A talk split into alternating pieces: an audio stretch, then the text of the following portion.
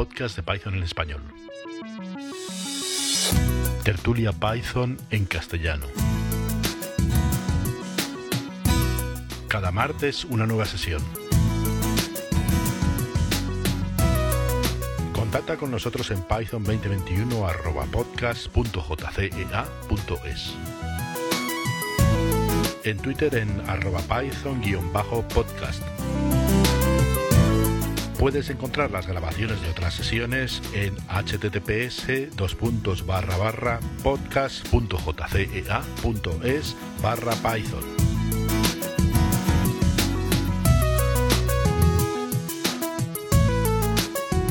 Hoy, tertulia del 24 de noviembre de 2020.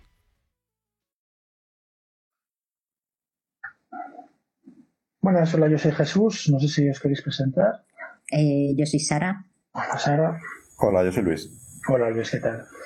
Bueno, la semana pasada estábamos, estábamos un par de personas y, y bueno, la conversación, como comenté antes en el, en la lista de correo, pues fue una conversación muy orgánica, ¿no? Pues primero nos presentamos un poquillo y luego fue en plan que, mm, bueno, qué estamos haciendo últimamente con Python o qué, qué es lo que, qué es lo que he estado mirando, qué has leído últimamente, etcétera, pues un poco para conocernos y para, para ver por dónde, por dónde enganchar, ¿no? Y en cuanto hablamos dos minutos ya salieron temas de conversación para aburrir, básicamente. para empezar un poco, pues yo lo, lo, más reciente que estoy haciendo, lo más reciente de todo, de hace un día o dos, eh, estoy migrando una, yo tengo varias extensiones en C, históricas, hoy en día las haría de otra manera, pero bueno, son cosas muy antiguas, de, de mediados de los 2000, entonces las estoy migrando a, al tema este de, bueno, del API limitado de Python. No sé si, si os suena de algo. No. Básicamente la idea es que tú ahora mismo cuando, cuando escribes una extensión, una extensión en C para Python, ¿no? para, para conectarlo con algo, eh, básicamente tienes que compilarlo para cada versión de Python distinta. Y para Windows y para Mac y para Linux, ¿no? Y, y entonces hace, hace ya unas cuantas versiones de, de Python, hace varios años, se definió una API limitada que no te da acceso a todo, pero que si, si, solo usas ese API, se supone que tú compilándolo para la versión de momento de, de Python, limitándote a ese API, pues te funciona, la versión ya compilada, el módulo compilado, te funciona en versiones futuras, ¿vale? Y, entonces estoy migrando mis extensiones a ese API y tengo mis experiencias dolorosas con ella, que luego lo puedo comentar si hay interés o no. es, es, lo que, lo sí. que he estado, lo que he estado mirando pues este fin de semana, básicamente, ¿no? Pero bueno, si tienes algo que, que contar. No había oído hablar de, de, lo, de lo que estabas haciendo con esto anteriormente. Claro, es que eso es para, eso es para la, la gente que escribe módulos para extender Python, básicamente, que no es lo que el sí. programador de Python normal es algo que, que lo usa constantemente, claro. pero que no lo hace, ¿no? Yo que sé, pues, yo que sé, NumPy, por ejemplo, pues está hecho así, ¿no? O la librería gráfica, el Matplotlib, etcétera, casi cualquier librería que no esté escrita en bueno, Python tienes que hacerla en C. En C, pero no en C, no en C++. La puedes hacer en C++, pero yo huyo del C++. Es un tema muy largo de conversación. bueno, eh, los lenguajes van por gustos, o sea, ya sabes. Yo, yo en ese momento, yo cuando, yo cuando empecé en Python, eh, pues en el 90 y mediados, hace mucho, eh, lo, empecé en Python porque me puse a mirar lenguajes. Yo programaba en C, en C, en alguna cosa más, Pascal y cosas así. Y, y, quería, se me quedaba pequeño, ¿no? Me, me daba un montón de trabajo hacer otra vez una lista enlazada otra vez y cosas por el estilo. Lo que hice fue mirar qué, había, qué opciones había por ahí. La opción más evidente en aquel momento era, era Java, que era lo que lo petaba en sí. de los 90, ¿no? Pero yo cuando hice el primer Pring Hola Mundo, eh, ya salí corriendo. Y con, y con C++ me pasó igual. C++ me pasó igual. En la universidad había, había, bueno, estuve en un proyecto con más gente y tal, y, y hubo una persona que hizo un C++, su parte, y, y, la verdad que lo fue verlo y, y, y, no querer meterme nunca más con C++. Y ahora para alguna cosa tengo que tocarlo y, huyo, ¿no? Entonces técnicamente sí que puedes ampliar Python con C++, con Rust y con cosas así, ¿no? mm. que está de moda. Pero yo vengo de ahí y de, de la vieja escuela y estoy con, con, C. Y la verdad que normalmente, realmente la parte de C es una parte pequeña. Quieres, quieres rendimiento y tal, pero la parte en sí O sea, el código que tienes que picar es una cosa muy pequeñita, ¿no? Simplemente quieres que sea rápido, o sea, 100 veces más rápido, ¿no? Sí. Entonces, o, es una interfaz otra cosa, es una interfaz, una librería que te, que te dan.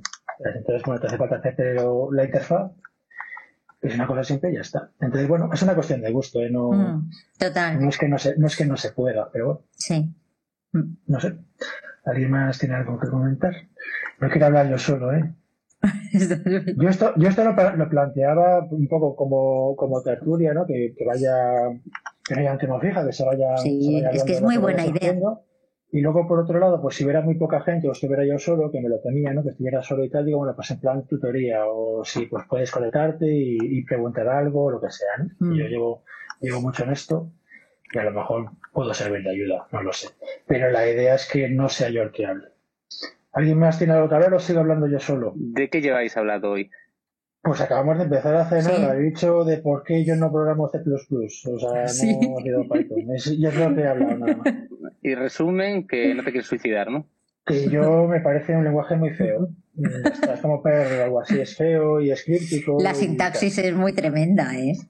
Bueno, yo he estado viendo un poco de Rust y también la sintaxis tiene miga, ¿eh? O sea, sí, ese no, lo, no lo, ese no lo he visto nunca. Sí, mucho dólar y mucho dos puntos, dos puntos. Sí. sí. Hombre, es cuestión de, es cuestión de, pues me he metido en plan, en plan curiosearlo, ¿eh? no, no he hecho ningún. Auciquear, mm. Sí, porque ahora es lo que mola. Entonces, por curiosearlo un poco, pero salvo por el tema de rendimiento, yo estoy feliz con rendimiento y ocupación de memoria. Yo estoy feliz con, con Python. Bueno, quiero, quiero iros más. ¿Qué es lo que estáis haciendo últimamente es interesante con Python? Interesante. Eh, un programita de, estos, como se puso de moda la tontería esta de, de las cartas QR y demás, pues nada, con Python y Django, un programita de cartas QR. Si queréis hurgar ahí, currico.eu. ¿Cómo? ¿Currico? Currico. Sí, una Q. ¿Qué es lo que hace?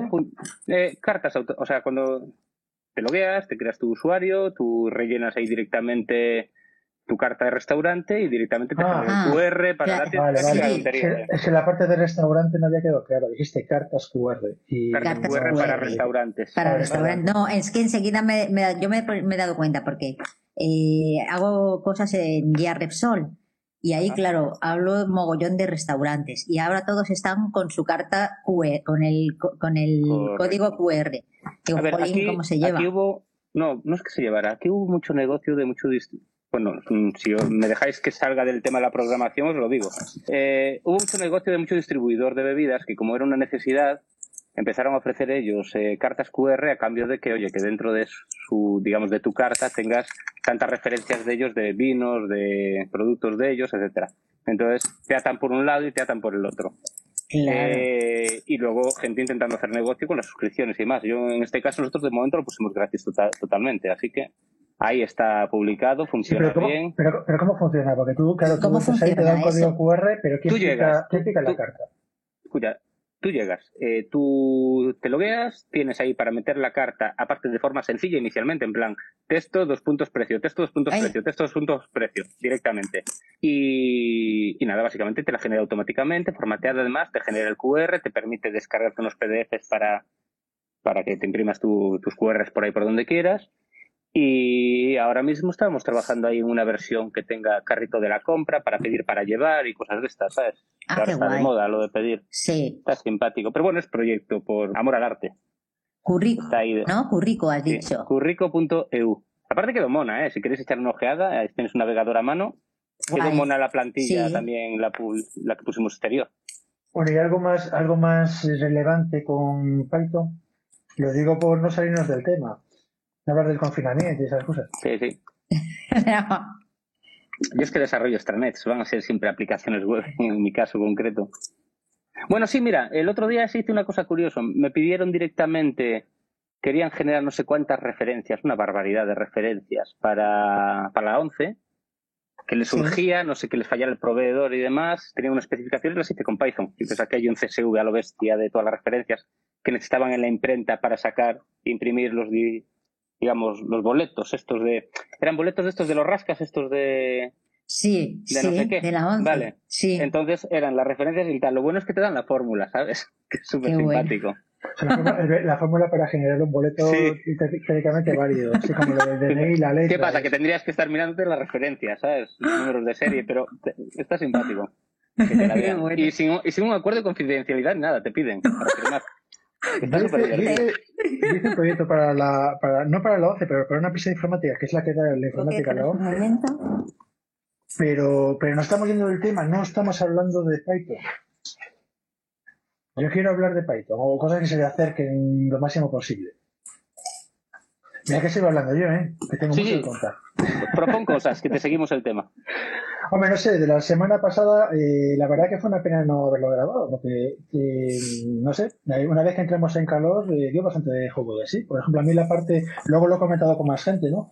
La parte del valor que hablábamos al final, la parte del valor de, estar en la librería estándar o, ser un paquete ah, que instalas eh, con PIP o similar, en, en, un entorno virtual de estos, en un virtual eh, pues fue un tema que, luego lo he comentado con más peña en esta semana y, todo el mundo tiene su opinión, pero en general es una opinión muy poco meditada, ¿no? Es como de, tripas.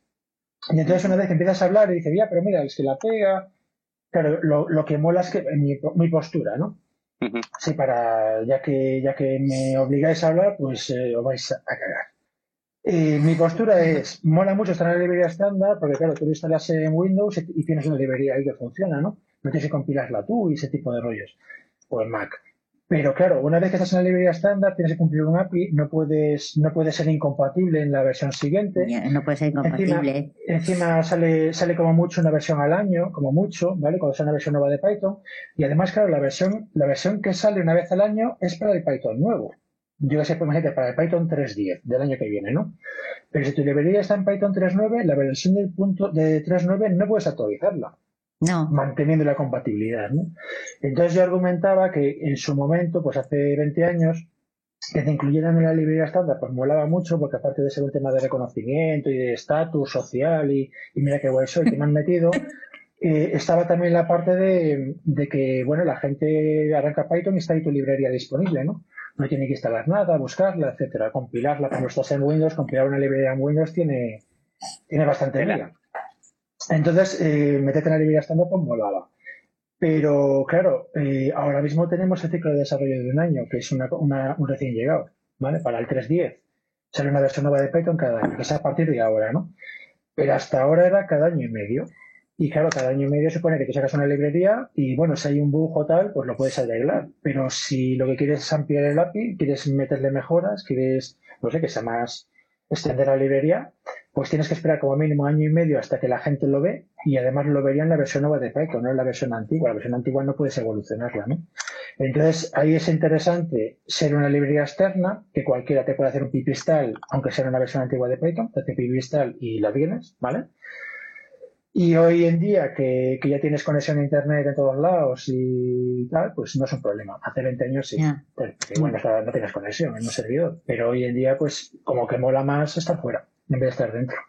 Y esto viene a, una cuenta, a cuenta de una cosa que comentaba Eduardo la semana pasada, que me le molaba mucho, por variar el tema otra vez, le molaba mucho que en el Python 3.9 hubieran mejorado el tema del soporte de zonas horarias en, en, Python estándar, ¿no? en el 3.9. Y yo lo que le comentaba es, bueno, está guay que lo hayan mejorado en el 3.9 por fin. Pero claro, si tú no usas 3.9, tú usas en 3.8, 3.7, pues estás usando una librería externa. Que funciona bien. Y entonces esa librería externa, coño, la puedes seguir usando en 3.9. O sea, el hecho de que hayan mejorado el soporte, pues a lo mejor ni lo ves, porque tú sigues usando una librería externa y la sigo usando en 3.9 también. no eres consciente de que sobre ese Sobre ese tema, a ver, yo creo que estoy a favor de, no, no tanto de incorporar librerías eh, al sistema, sino como, a ver cómo lo diría yo, eh, eh, funcionalidades de ciertas, quiero decir, hay cosas que en Python aún las hace mal, ¿vale? Entonces, esas cosillas, más que meterlas como librerías, yo las incorporaría con parte del lenguaje varias necesidades básicas a día de hoy. Por ejemplo, Python Vale, tenemos internacionalización, vale, ahora, vale, sí, tienes, ahora lo metieron bastante guay, pero cuando ya empiezas a trabajar con bases de datos, la internacionalización empieza a cojear ya. ¿Me explico? Sí, pero no hay soporte directo en Python. Pero ya, pero mi argumento es que cuando metes alguna librería estándar no puede evolucionar. Y además, digamos, se convierte en el, estándar de cómo se hacen las cosas. Y, y pasa, por ejemplo, un ejemplo de manual, por ejemplo, es el, es, bueno, Guión, que lo comenté el otro día, que es otro melón que podemos abrir después, si queréis, si, os, da por ahí. Pero por variar de lo que dijimos la semana pasada, por decir uno distinto, por ejemplo, Test Unit, ¿no? O Unit Test. Unit Test eh, se metió, es, un, es una copia de, bueno, una copia más o menos de, de cómo funciona el Unit Test en Java. Es una adaptación prácticamente directa y es el estándar de testeo en Python, ¿vale? Pero cualquiera que haga, yo uso Unitest mogollón, pero cualquiera proyecto grande y que haga, que haga testing mm, ha evolucionado, por ejemplo, yo qué sé, pues a, PyTest, ¿no? Bueno, pues tienes, PyTest tiene que competir con Unitest, por ejemplo. Porque pero Unitest, imagínate, Unitest es patentemente mejorable, ¿vale? Y PyTest mola mucho más. Bueno, pues cuando empiezas un proyecto, lo empiezas con Unit Test porque te viene la librería estándar. Y luego, cuando llevas ya 400 tests, es cuando te das cuenta de que, de que es muy limitante, de que tienes, y tienes que, y entonces dices, ¿qué hace la gente por ahí? Bueno, pues la gente usa PyTest. Que yo PyTest no lo utilizo, ¿eh? pero es un ejemplo. Y entonces tienes que migrar todo a PyTest. Y no pasaría nada, pero has empezado un Unitest simplemente porque estaba la librería estándar. Porque estaba la librería y no, y no has seguido mirando, no has seguido mirando. Entonces una opción sería meter PyTest también en la librería estándar, con lo cual tienes dos librerías que dos opciones. La otra opción es eliminar unit test, pero está el tema de la compatibilidad, o poner una marca de documentación en plan. Entonces al final tienes el código que tienes que mantener eternamente. Para Python 4, pues tendrás que tener todavía el unit test. Cuando si fuera una librería externa, pues ha pasado de moda, ya nadie la usa, y ahora lo que mola es otra cosa y ya está. No cargas el lenguaje con esa mochila, por decirlo de alguna manera, ¿no? Y tú te ves la librería estándar, por ejemplo, pues tienes una librería para abrir módulos, para abrir WAP, ficheros WAP, ficheros de audio WAP, ¿no? Eso hablamos el otro día. ¿Para qué, ¿Para qué sirve eso, tío? O sea, ¿para qué sirve que no puedes hacer con un pipistal? ¿Quién maneja WAP? Manejas mucho más MP3 que WAP por ejemplo, ¿no? Sí. Pero no, pero no tienes MP3 en la librería estándar. Entonces, bueno, yo, yo adelgazaría la librería. O sea, no se puede por un tema de compatibilidad y tal, pero le iría quitando cosas. Pero bueno, es mi postura. No sé si alguien mm. más tiene que decir. Estoy hablando yo solo, ¿eh? Quiero... a ver, eh, los WAVs en principio tienen sentido, porque vamos a ver, es el formato estándar de audio sin compresión. Entonces hay muchísimos aparatos, sobre todo en los device y cosas de estas pequeñitas y aparatitos microcontroladores, PICs y demás, y ahora con el MicroPython más todavía y demás, que digamos, mm, lo que grabas por defecto es un WAV. Si no hay capacidad de compresión, no hay tal. Bueno, pero, eh, pero Eduardo, eh, te digo yo que el 99,9 por sí, sí, nadie, de Python no usa WAP se metió, para meterlo en, en su momento se metió por, por, el hecho de que casi a día de hoy no tiene sentido. No, en su momento se, Ahora en su momento, en su momento se metió. no, no, recordamos que Windows lleva MS2, ¿no? Yo viví, yo viví esa época, yo viví esa época. Se metió porque estaba la filosofía de Python de Batteries Included y se medía todo, tío. De hecho, la librería, la librería que yo estoy manteniéndola por fuera, que comentaba antes al principio, de lo del lápiz limitado, etcétera, es una librería que estaba incluida en Python, en Python 2. Y cuando se pasó a Python 3 se hizo limpieza y se quitó fuera esa librería. Pero esa librería estaba en Python 2. ¿Y por qué estaba en Python 2? Porque instalar cosas externas era un coñazo, básicamente. Ahora que es fácil. Antes no había las posibilidades. Salvo los de, salvo los, salvo los de Windows. Los de Windows lo tienen jodido todavía. Pero. Sí, recuérdame lo que Windows. Yo busco, pues mira, yo, mira, mira, interesante. Yo busco a alguien que sea ¿Sabes, lo que da mucho de código para Windows. No, si yo compilo, pero es que te, te vuelves loco. Ese es el problema de Windows. Cada vez que tienes que instalarte una suite de, de C o las librerías de no sé qué, de la versión concreta, para compilar el módulo de la versión concreta, porque dependen de versiones. Y no puedes tener dos instaladas a la vez en Windows. Y tienes, para compilar dos cosas distintas, tienes que instalarte una librería, desinstalarla, instalar la otra para compilar la otra. O sea, es que yo, yo, lo que necesito, yo lo que necesito. Y me pasó mucho con MySQL, ¿eh? con el conector de MySQL de Python, me pasó un montón de veces. Ahora ya los tengo todos compilados y guardados. Lo que necesitaría, lo que necesitaría, lo que necesitaría yo ahora es, pues una vez al mes o una vez cada tres meses, dar código de una librería mía, ¿vale? Y que alguien me devuelva el módulo compilado para Windows, ¿vale? Para poder distribuirlo como un Will o lo que sea, para que la gente normal de Windows no tenga que compilar porque no puede compilar, ¿no? Entonces me haría falta, pues, un, un alguien por ahí pues que me pasase eso compilado ya, ¿no? Que es una de las utilidades que comentaba antes, una de las cosas útiles de limitarme al API limitado, que comentaba hace un rato al principio, es que se supone que con el API limitado tienes compatibilidad entre versiones de Python. Entonces, una vez que consigues que alguien te compile ese código, me te funciona en Python 3.9, 3.10, 3.11, me seguiría funcionando, con lo cual no tengo que andar dando por saco a, ese voluntario. Solo le daría por saco una vez al año en vez de una vez cada, dos meses, ¿no? Pero, por ejemplo, ese es un problema que tengo con Windows, eh, gordo. y, ahí, por ejemplo, sí que es una ventaja que esa librería venga, aparte de, que sea forma parte de la librería estándar, porque tú cuando instalas Python o Python, eh, pues lo tienes. Esa librería te viene. No tienes que hacer nada especial, ¿no? A ver, Sara, ¿tú qué opinas? No quiero señalar con el dedo, pero no, me obligáis. no, yo, por ejemplo, en las bases, para bases de datos no he tenido ningún problema, por ejemplo, con MySQL. ¿Ningún problema a qué te refieres? Sí, de que lo ha, cogido bien y jamás he tenido ningún problema. Pero usando, la, librería, usando la librería externa, dices. Sí. No, pero a mí me pasó, por ejemplo, que es muy habitual en Windows, lo que realmente me pasa es que a lo mejor intentas instalar MySQL Client, ¿vale? Y te dice, no existe. Ah. No existe versión para esta distribución de Linux. Mira, un ejemplo, un ejemplo de manual. Acaba de salir el, Python 3.9, ¿vale? Pues el 3.9 hace, no sé, un mes. Eh, o mes y medio. Eh, pues yo instalo NumPy, lo primero que hace, claro, instalo Python nuevo y empiezo a instalar librerías. Pues lo más básico, en mi caso, pues es NumPy, SunPy, todas estas, ¿no? Y claro, no tienen Will para. No ha salido el Will, o sea, la versión precompilada para. Mm, no para Linux, o sea, no ha salido la versión precompilada todavía, para esta, para Python 3.9. Entonces se pone a compilar NumPy desde código fuente, ¿no? Con lo cual tienes que instalar 300.000 librerías en tu sistema operativo, librerías matemáticas, librerías en Fortran, librerías en no sé qué, para poder compilar el NumPy. En cambio, te esperas un mes a que salga una versión nueva, haces pipi install y te instala el binario y ya está. Pero claro, a mí me llamó la atención, por ejemplo, que habiendo salido Python 3.9, que el día antes de que salga Python 3.9, que las librerías más comunes y más populares, como NumPy y tal, que ya tienen una versión precompilada para Python. O sea, tú cuando estás Python 3.9, pues ya que ya, ya las librerías más las media docena de librerías así gordas que, que las siempre y librerías gráficas y tal, pues que ya la gente ya ha subido una versión precompilada, ¿no? Entonces tuve que esperar, bueno, yo lo compilé por mi cuenta, pero una persona normal tendría que esperar a que salga una versión nueva de NumPy dentro de dos meses, para que esa versión nueva dentro de dos meses ya te, ya te dé la versión compilada para 3.9. Es lo que, comenta, lo que comenta, claro, lo que comenta Eduardo va por esa línea, es decir, tú será Python 3.9 y, y, si no te dan una versión precompilada de las librerías, como por ejemplo de, de MySQL, pues no lo puedes instalar, no está disponible. Tienes, que, compilarlo tú. Tienes que compilarlo tú. Y en, en, Linux, bueno, lo de compilar es como nuestra segunda naturaleza, ¿no? Pero desde luego en Mac y, en, y, sobre todo en Windows, olvídate de compilar nada, menos que seas un especialista. O sea, no vas a poder compilarlo ni de coña. Ni de coña. Y entonces ya te digo, yo una de las, uno de los motivos para pegarme con el tema del API limitado, que tengo mucha batería que contar ahí si alguien me interesa, pero es más C que Python, aunque sea relevante. Eh, es una, una de las motivaciones es esa, que tú podrías tener el NumPy precompilado un API limitado y entonces funcionan todas las versiones de Python. Ya está.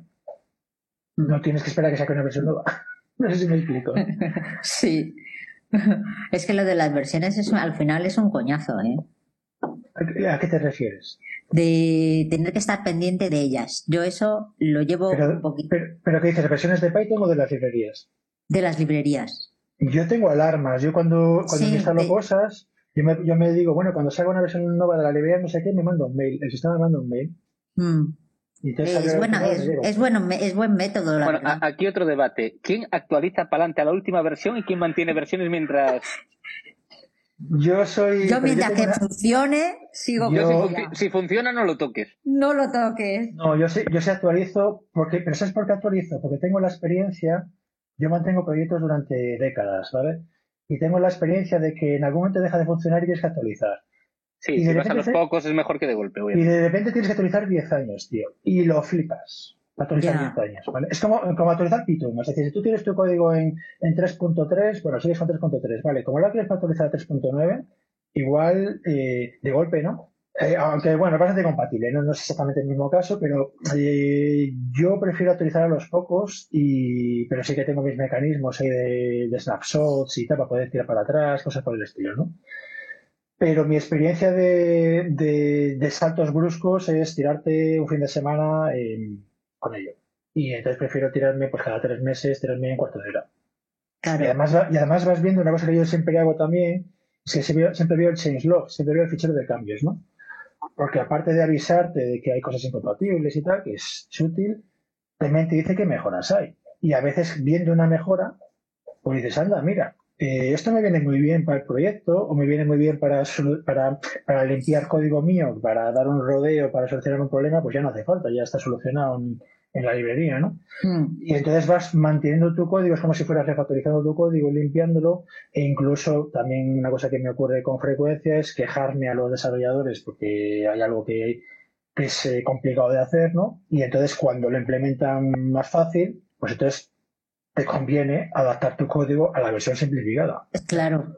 Entonces, ir viendo, ir viendo los cambios que hay y, ir utilizando esos cambios, poquito a poco. Mm. Poco a poco, sí. Pero en eso soy muy despistada para eso. Se me olvida o... Yo tengo alarmas. O sea, a mí me llega, cuando yo me doy de alta, tengo, hay una página web, hay varias, y estoy usando una, se llama, bueno, luego lo puedo comentar. Cuando hable otro lo busco que básicamente tú le, vas poniendo ahí qué librerías usas, se las escribes, en plan, buscar librería, pues NumPy, y entonces te pone NumPy versión no sé qué, suscribirme, suscribirme a NumPy. Y, te avisa. Entonces cuando hay una versión nueva te manda un mail. Y ya ah, decides tú qué haces, ¿vale? Decides tú lo que haces. Sí, si lo cambio o no. Sí. Y eso, por ejemplo, y en el caso, por ejemplo, de PyPy, o sea, de, hablando de Python Internet, ¿no? Si la librería está en PyPy, o como se pronuncie, eh, PyPy te da un te da un feed RSS, ¿vale? Entonces ese feed RSS lo pueden chupar programas que haces tú, un programa que te haces tú, que se conecta cada hora o cada lo que sea, cada cierto tiempo, y se va bajando, o sea, ese feed te va diciendo cada versión nueva que se va publicando de todo, lo que es lo que va saliendo, ¿no? Entonces, por te lo puedes guardar en un histórico tuyo, de una base de datos, o, te suscribes a. O sea, hay paquetes que te interesan, los marcas que te mm. interesan, mm. y, tu programa que haga lo que quiera con eso. O sea, que, te, mande, que te mande un mail. Yo, yo, a mí yo lo, mm. yo lo llevo todo por mail. El correo electrónico es, es mi agenda, son mis recordatorios, son las páginas web que tengo que leer, que tengo que leer y tal. Va todo por correo electrónico. O sea, todo va ahí. Por eso mando toda la lista de correo y ese tipo de Sí, sí, sí, sí. Es lo mejor, la verdad. Y las notificaciones me van a correo electrónico, las atiendo cuando puedo y ya está. Y listo. Yo divido servicios, chico. No, no tiene todo el barrio. ¿Qué has dicho? No te he entendido. Que, yo divido servicios. No entiendo. Cosas, cosas a leer van para Pocket, cosas a tal van para tal, cosas... Cada uno, cada maestrillo su librillo si te enseño, bueno, cada uno tiene su, pero bueno, yo el correo electrónico incluso tengo, tengo scripts que van por, por IMAP, ¿no? Sí, no, yo tengo algunos guay para ciertas cosas, pero, pero me volvería loco, solo gestiono todo con el correo. Yo. Pues necesito, esa división. Y sobre todo la división trabajo-casa también. Es que según servicios lo hago también. Bueno, pero se puede tener peores direcciones de correo electrónico. claro, pero, decir, pero me gusta esa separación. Hay, servicios que son de trabajo, servicios que son para casa y cosas que no puedo ni acceder siquiera. Pero bueno, cada, cada uno su gusto, ¿sabes? Obviamente. Aquí no hay nada bien hecho ni nada mal hecho. Es cada uno lo que se adapte. Bueno, aquí tenemos mucha gente, pero hablamos siempre de los mismos. No, no quiero obligar a nadie, no voy a señalar con el dedo, pero si alguien quiere en un momento dado, no hay problema, ¿eh? Esto es una tertulia, no es... Lo que sí me alegro hoy, comparado con, espera, la semana pasada... Oye, tú podías hablar, ¿eh? Tú podías hablar, ¿eh? ¿Quién? ¿Quién? El compi que tiene al lado, seguro. tú que te veo. No, la semana pasada, por ejemplo, estuvimos, estuvimos solo Eduardo y yo y entró alguna, algunas personas en un momento, ¿no? Pero las personas que entraban entraban sin vídeo y son un poco rollo tener la pantalla llena de, cuadros negros. Sí. Entonces, aunque es muy aburrido. Está, bien estar. No, es que además que no sabes si hay alguien, no se ve nadie, si se está riendo de lo que estás diciendo o no, no lo sabes. Sí, sí. Es algo muy psicológico, ¿eh? yo tampoco estoy viendo la pantalla todo el rato, pero agradezco que, estés conectados con vídeo, ¿vale? No te falta que todo el mundo esté conectado con vídeo, pero que haya alguien con vídeo. No, pero es, es mucho mejor, es mucho mejor. Lo que sí, yo diría lo mejor de algún tema o algo así para... Empezamos con este. Bueno, venga, pues propongo yo el tema, pero me cachis la mar, que, no quiero obligar a que la gente se... se no, cada uno, cada uno que lleve cada semana uno. No, yo no quiero hacer eso. No, no, no, no, vale pena. Se, convierte, se convierte, no, pero se convierte en una charla. Que es lo que estoy haciendo yo ahora. ¿Tú crees? Claro. Una presentación de estas de voy a hablar de mi, la librería que me muere esta semana. Y, si tú no estás ¿Qué os parece tal? A ver, gestión de la memoria en Python. A ver, ¿cómo lo hacéis? ¿Cómo comprobáis cuántos mide los programas? Si os mide mucho, ¿cómo hacéis para ver qué objetos están chupando más y reducir y tal? Y, los, los memory leaks de, tener un bucle de memoria que no se libera la memoria, bla, bla, bla, bla. Tema, tema que me interesa mucho. A ver, ¿Qué hacéis? Yo no suelo tener problemas de memoria en mis scripts, son muy pequeñitos siempre. Con muchos problemas de ejecución, pero tengo el típico decorador, ¿sabes? Que lo pongo a las funciones así un poquito claves que me dice tanto consumo de memoria como tiempo. Y más o menos por ahí empiezo a ¿Y cómo, ¿Y cómo calculas el consumo de memoria con ese decorador? O sea, algo que ya... Eh, es un código que no sé, no sé dónde lo saqué y lo tengo ya metidas en mis librerías cuando hago un proyecto. Entonces, para mí es el decorador simplemente... Bueno, no sé cómo le llamé, en su performance, le llamo. Como el decorador performance, arroba tal, y ya me sale en, digamos, en la consola me saca la información de esa función cuando se ejecutó. Eh, lo uso muy de rara vez, nunca me hace falta normalmente. Más bien tengo, normalmente tengo que optimizar más consultas SQL que no rendimiento de la aplicación o consumo de memoria. Así que en mi caso no me afecta. Vale, una pregunta. ¿Alguien ha usado o sabe lo que es los, los flame grabs? No. Leí, pero no los usé nunca. Es que es una técnica, yo era, era, la charla que iba a dar este año, en, bueno, que iba a proponer para la Picón, pero como era online, me desmotivé completamente. Pero básicamente es un tema de para visualizar el, pues el tiempo de ejecución de un programa, pues lo típico es pues que cada, cada rutina que se ejecuta, pues que te salga luego en una tabla, en un fichero, lo que sea, que te salga cuántos milisegundos, cuántas veces se ha ejecutado, cuántos milisegundos chupa, y tú eso lo, lo miras así en diagonal y ves dónde, dónde tienes el cuello de botella, ¿no? Pero un flame graph te da lo mismo, pero te da de forma gráfica. Básicamente es una, bueno, lo puedes buscar por internet, ¿eh? no, mm. no quiero, y tampoco es Python esto, ¿no? Y básicamente es tú ejecutas el, programa un, ejecutas el programa un rato o una, o una consulta o lo que sea, pues lo que tú quieras monitorizar y cuando termina esa operación te, dibuja eh, todas las rutinas, las llamadas de las rutinas, la rutina que se ejecuta cuando está siendo llamada por otra, etcétera, y te, da como unas pirámides. Cada rutina, pues todo el traceback de, de qué rutina llama, qué rutina, qué llama, qué rutina llama, qué rutina llama, y te va dibujando en la anchura de la base, dibujando el tiempo de ejecución. Entonces, básicamente vas viendo toda la relación de qué rutinas llaman a qué rutinas y dónde se te va el tiempo. Y lo ves en un solo gráfico, ¿vale? Podéis buscar Flame, Flame Graph. Pero bueno, no os pongáis a mirarlo ahora y tal. Yo simplemente lo, comento como una herramienta para que lo, miréis por vuestro Mañana le echo un vistazo cuando tal, para Python hay varias implementaciones, o sea, hay varias librerías para hacerlo, y, y, lo hay también para memoria, o sea, lo mismo en memoria, que en vez de darte el tiempo de ejecución, te da la diferencia de RAM, ¿no? Entre que entras a la rutina y sales, y te dibuja esa diferencia para ver las rutinas que generan memoria, o sea, generan consumo de memoria, y las rutinas que liberan memoria, ¿no? Y luego una librería muy útil para temas de memoria, eh, que está la librería estándar desde hace ya unos cuantos, unas cuantas versiones, desde hace tres o cuatro años, es, eh, es malloc, 3 eh, malloc, 3 malloc, mm. que lo que hace básicamente es que cada vez que, generas un objeto en Python, se guarda en qué línea de código se creó ese objeto. ¿Vale? Sí. Entonces tú podrías llegar, si el programa consume mucha memoria, pues podrías ver qué objetos son los que son los que son los que los ocupan más, ¿no? Que pues tengo 10 millones de objetos, no sé qué. Dice, bueno, 10 millones, no puede ser. ¿Dónde se están generando esos objetos? ¿no? Claro. pone en qué línea de código se están generando. Lo tienes ahí.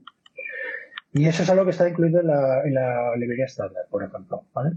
Porque sí que requiere, claro, un, ejemplo, por cierto, de, de, algo que tiene que estar en la librería estándar son cosas que interfieren con el funcionamiento interno, del intérprete, ¿no? Que modifican el intérprete o lo que sea. Entonces se pega mucho al intérprete y más te vale que lo tengas en la librería estándar para que vayan conjuntados, ¿no? Y en el caso del 3malloc, pues, pues sí, porque interfiere con, con la petición y liberación de memoria, que es algo que hace el intérprete miles de veces por segundo, y entonces se pincha ahí. Entonces está incluido en la librería estándar. ¿vale? Pregúntete al millón aquí, ¿cuántos programan Python Windows y cuántos Linux aquí? Es curiosidad simplemente. Yo, yo en Unix en general, no solo Unix, Linux, bueno. Sí, trabajo mucho en Solaris y cosas por el estilo, pero vamos, Unix. Más que nada por la pregunta que viene después, digo, por eso estoy preguntando. ¿Hay alguien de Windows que sería los ¿Hay ¿Alguien que use Windows, que programe Python en Windows? Señale con la mano. Yo aquí, en un principio, porque no me queda otra por el resto del software. Vale, la segunda pregunta es. Eh, VirtualEms. ¿Qué usa cada uno? el temita del millón. Qué, cabrón, qué, cabrón, qué cabrón, tío. Tú das en la llaga, ¿eh? Tú, si no fuera por ti, macho, nos aburríamos. Venga, eh, yo, uso, yo, uso, yo, hoy en día ha ido cambiando, porque claro, el, el, el, ecosistema ha ido modificándose, ¿no? Pero yo desde hace bastante lo que estoy usando, desde hace años, es el VirtualEnv de la librería estándar. El del estándar. Vale. Sí, menos M VirtualEnv y fuera V, V, bueno, tiene varios nombres. Yo también uso VirtualEnv. Mm. Nadie usa el Wrapper. Es que no es muy cómodo mí el Wrapper. Sí, sí, el Wrapper, ¿no? Vale, ¿Y alguien sabe si hay alguna distribución de PyEnv que funcione decentemente en Windows?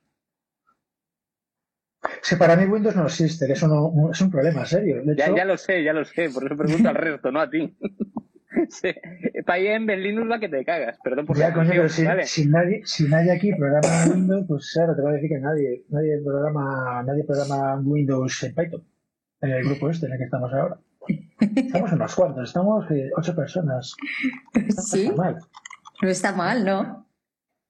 Silencio. nadie programa Windows. De hecho, una de las, una de las cosas, una de las cosas alucinantes es que en, en los core developers de Python, ¿no? Eh, mm, hay muy poca gente con Windows. Pero cuando tú ves las descargas de, de, Python en la página web, ves que como el 80 o 90% o más del 90% de las descargas son para Windows. Sí. Pero porque hay mucha gente que trastea con Python y la mayoría de la gente tiene Windows, básicamente, entonces descargan un paquetito, puedan contar. Pero programar profesionalmente, a ver, yo lo haría en Linux si no fuera porque uso demasiado software gráfico. Entonces, hay muchas alternativas de software que no lo tengo para Linux. Entonces, al final no voy a estar cambiando de sistema. Así de fácil. No es por otro motivo. Y aparte porque al final, al trabajar en frontend y demás, necesito muchas aplicaciones de diseño. Sí. Que en Linux cojean bastante, muchas de ellas. Entonces, digamos, el equilibrio me deja en Windows, ¿vale? O sea, lo que pierdo por lo que gano. Pero un programador normalmente que se dedique eso, a programar directamente en Python, a hacer backend, a hacer lo normal es que se vaya a Linux directamente, o sea, es lógico.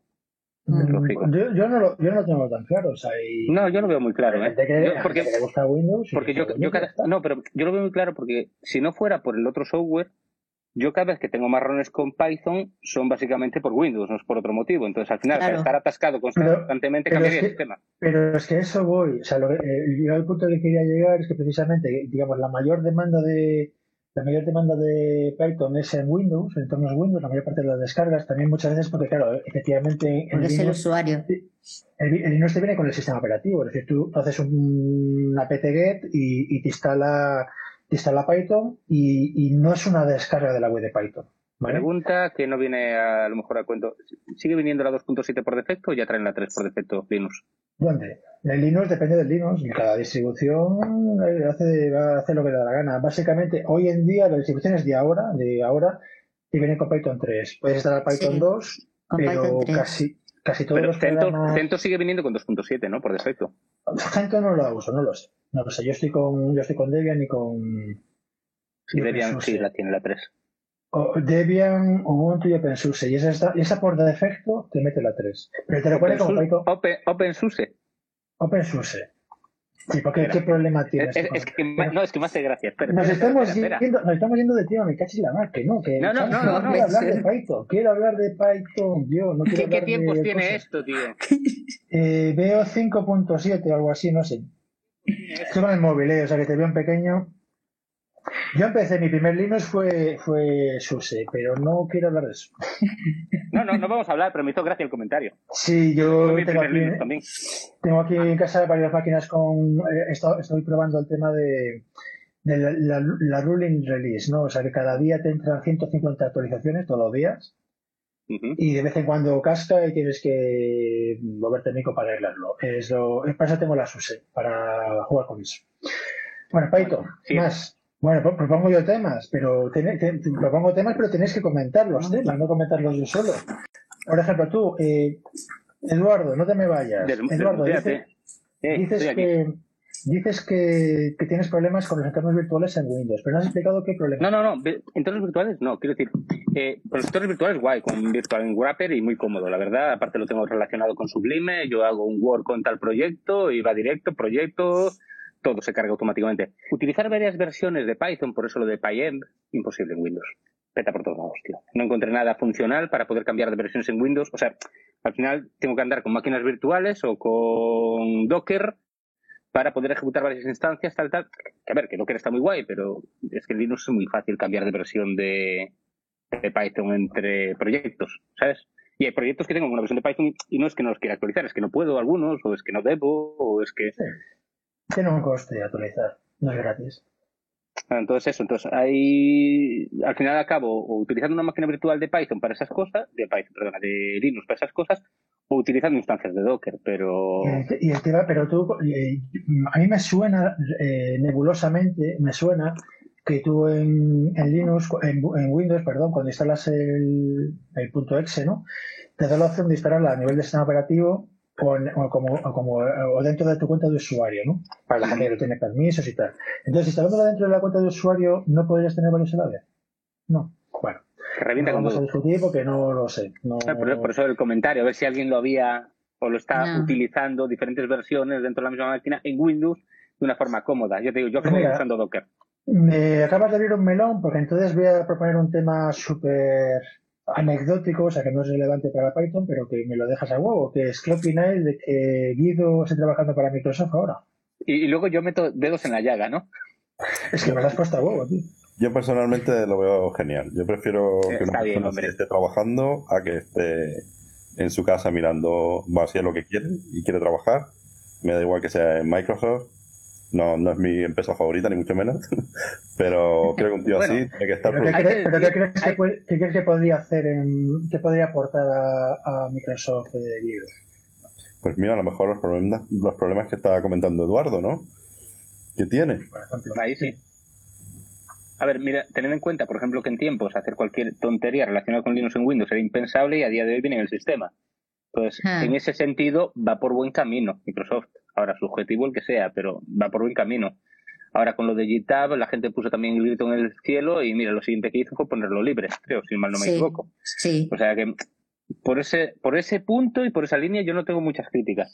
Ahora, eh, le falta mucho por mejorar a Windows para poder meterse al resto del mercado. O sea, tú te coges un Mac, por cierto, y como tiene una FreeBSD de fondo, va todo como una joya mm. si te, dedicas a desarrollar.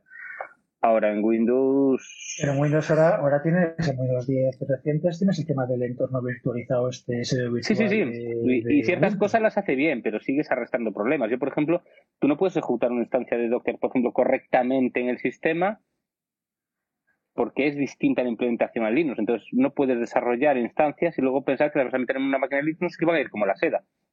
Entonces, sí tienes un subsistema de Linux, pero no es sobre todo lo que reluce, ¿eh? O sea, no es lo bastante, no es lo bastante compatible. No, no, no, olvídalo. Hay un montón de cosas que son, son distintas.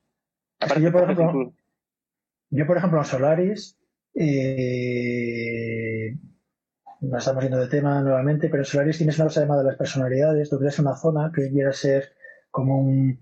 no, es un Docker, es que. Docker es, es, lo que ahora tiene el, el mindset y tal, pero hay cosas muy chulas eh, ajenas, ¿no? diferentes a Docker. Básicamente, Solaris tú puedes crear una zona, eh, le dedicas memoria, CPU, disco duro, etcétera, etcétera, etcétera, y le metes una personalidad a esa zona, ¿no? Y una personalidad, por ejemplo, es Ubuntu 16.04, ¿vale?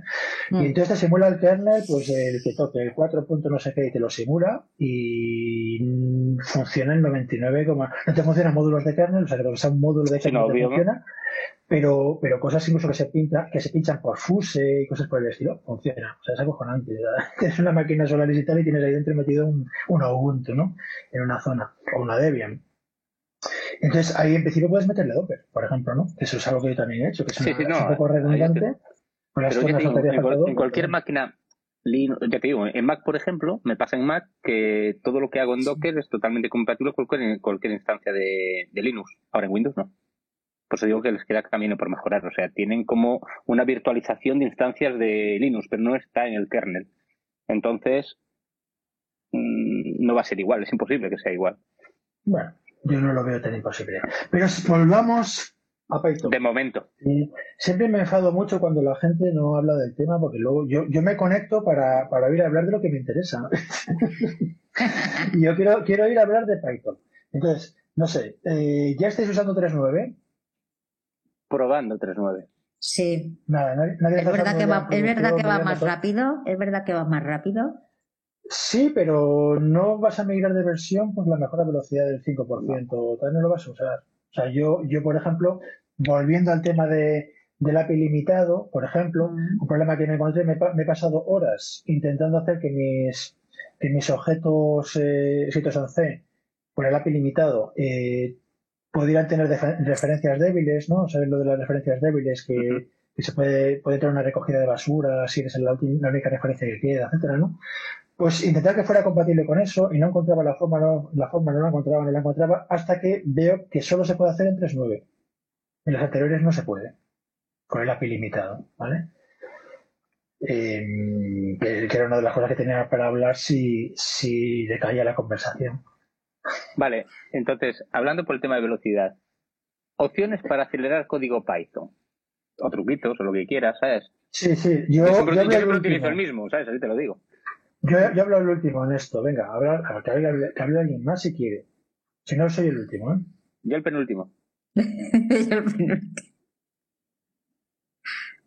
Ahora, venga, soltad tema ahí. No hago negocio con vosotros, eh, me cachis la voz. Menos, mal, menos mal que Eduardo no, no me deja tirado. Eduardo, que luego te paso la pasta que hablamos. Sí, sí, no, hay, fallo, no hay fallo, eh, no hay fallo. A ver, eras, eras el penúltimo, Eduardo, así que te toca, venga. a ver, le damos una oportunidad más, hombre, alguien tendrá algo que decir.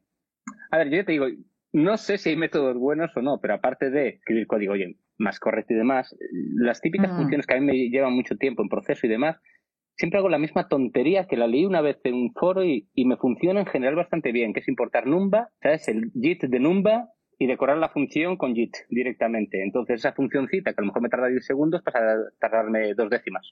¿Sabes? Solo cuando es necesario. Es el único truquito que yo aplico. No sé si alguien tiene algún otro y, oye, me interesa aprender algún otro, ¿sabes? Obviamente. A mí, a mí ese truco en general no me funciona, porque uno de los problemas que tenía Numba, el de Numba se pega con el LVM sí, eso sí. El lenguaje intermedio y tal, y entonces, claro, eh, solo funciona en los sistemas soportados. Es decir, solo te funciona en Linux, o no te funciona, a lo mejor no te funciona en Windows, o sí. Depende. En Windows funciona bien. Sí, porque, Windows, claro, te dan el paquete precompilado, pero yo vuelvo a decir, yo trabajo, con trabajo con Solaris, entonces me encuentro porque no es compatible. La ventaja que tiene es que si te funciona, y además es, o sea, no optimiza sobre todo código numérico y tal, no optimiza cualquier cosa, ¿no? Sí, sí, sí, me pero, a eso, pero si te, si te, cálculo si te funciona, eh, genial. Y una cosa que hago eh, por épocas es el tema de Zyton, ¿vale? Que etiquetan un poco el código diciendo esto es un entero, esto es un no sé qué mejora mucho y sí que es compatible porque lo que te genera es código C, que ese código C lo puedes compilar en cualquier sistema y compiles código C, ¿vale? Pues luego ya me funciona en Solaris y tal. En Windows no, claro, no puedo compilar en Windows. Pero Windows para mí como si no existiera, lo cual, lo cual no es buena, no es buena cosa, ¿eh? Porque... Te iba a decir yo, a ver, hay un sector que lo utiliza, así que no, no puedes escaquearte tanto, ¿sabes? O sea, hay que tenerlo en cuenta y punto. No, pero depende. de sí, a ver, no, no, pero a ver, yo imagínate que yo hago, eh, yo hago, yo tengo una página web, ¿vale? Pongamos por caso. Yo quiero que te funcione en Windows, pero yo ataco, ya lo que ataco es el navegador, ¿no? O sea, pues eh, Firefox, eh, Chrome y yo que sé, Firefox. Y entonces que tú tengas Windows no es irrelevante. Para mí es, para mí es indiferente que tú tengas Windows. Yo, yo ignoro Windows completamente. Entonces yo que me pego con Me voy de la conversación. No, tío, que si entonces hablo yo solo, me casi nada. Yo uso mucho Zyton, ¿vale? Y, pero es, verdad que, muchas veces es, eh, una cosa que a mí no me gusta de Zyton es que una vez que empiezas a etiquetar código, eh, ya no es Python. Es otra cosa. Y ya no es compatible con Python, ya no puedes compilarlo. Entonces, una cosa que estoy esperando como algo de mayo, pero va llegando poquito a poco, es que Zyton utilice el etiquetado de tipos que ya es estándar en Python reciente. ¿Vale? El, el type hinting, ¿no? Que ahora mismo no lo usa. ¿Pero lo va a incorporar? Sí, lo va incorporando poco a poco, ¿vale? Pero como que yo estoy aquí muriéndome las uñas para que ya lo soporte de verdad. Entonces, y, en el momento que yo pueda etiquetar código Python con tipos que, el Python normal los ignora, las etiquetas de tipo las ignora, pero que Python lo utilice, entonces podría usar el mismo código para Python y para tal. Ahora mismo no, ahora mismo tengo que decir, tengo que hacer un CDF de que i es un entero, ¿vale? Y es algo que, claro, Python normal llega ahí y peta. Entonces yo lo que hago normalmente eh, cuando uso Python es programar la proteína en Python, simplificar lo máximo posible, usar un algoritmo decente, pero que el código sea lo más sencillo posible, y que use tipos de datos simples también, y, hacer toda la depuración ahí, ¿vale? Hago ahí toda la depuración. Y cuando ya la rutina funciona bien, ya estoy razonablemente convencido de que ahí no voy a tener problemas de, bugs, entonces cuando etiqueto para que sea Python, ¿vale? Y que lo acelere Python.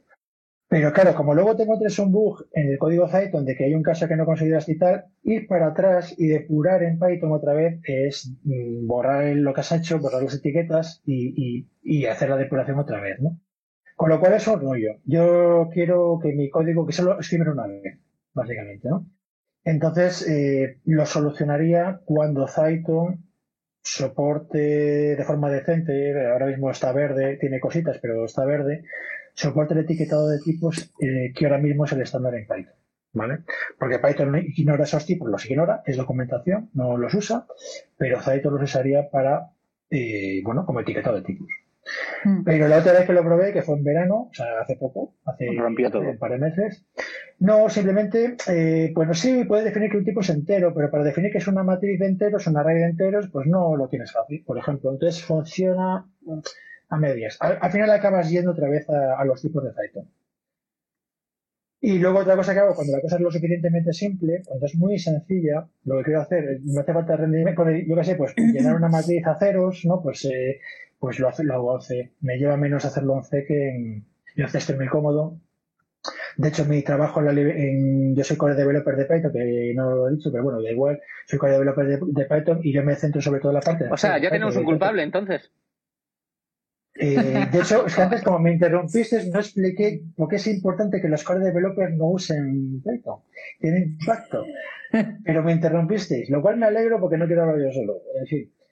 Eh, yo me pego sobre todo con la parte de C. ¿Y, y por qué? A mí también me gusta Python, obviamente, ¿no? Pero me pego la parte de C, porque coño, porque en la parte de C somos poquitos.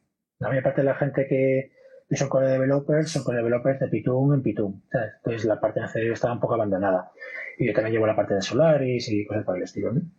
Y entonces hacer esto muy cómodo. Entonces a veces me es, más, cómodo hacer una rutina. Cuando es una cosa súper simple, como rellenar una matriz a ceros, pues eh, es que haces un bucle for y ya está. Y es mucho más rápido que hacerlo en aceito, por ejemplo. Claro. Y entonces yo muchas rutinas y tal las, las acabo haciendo hacer.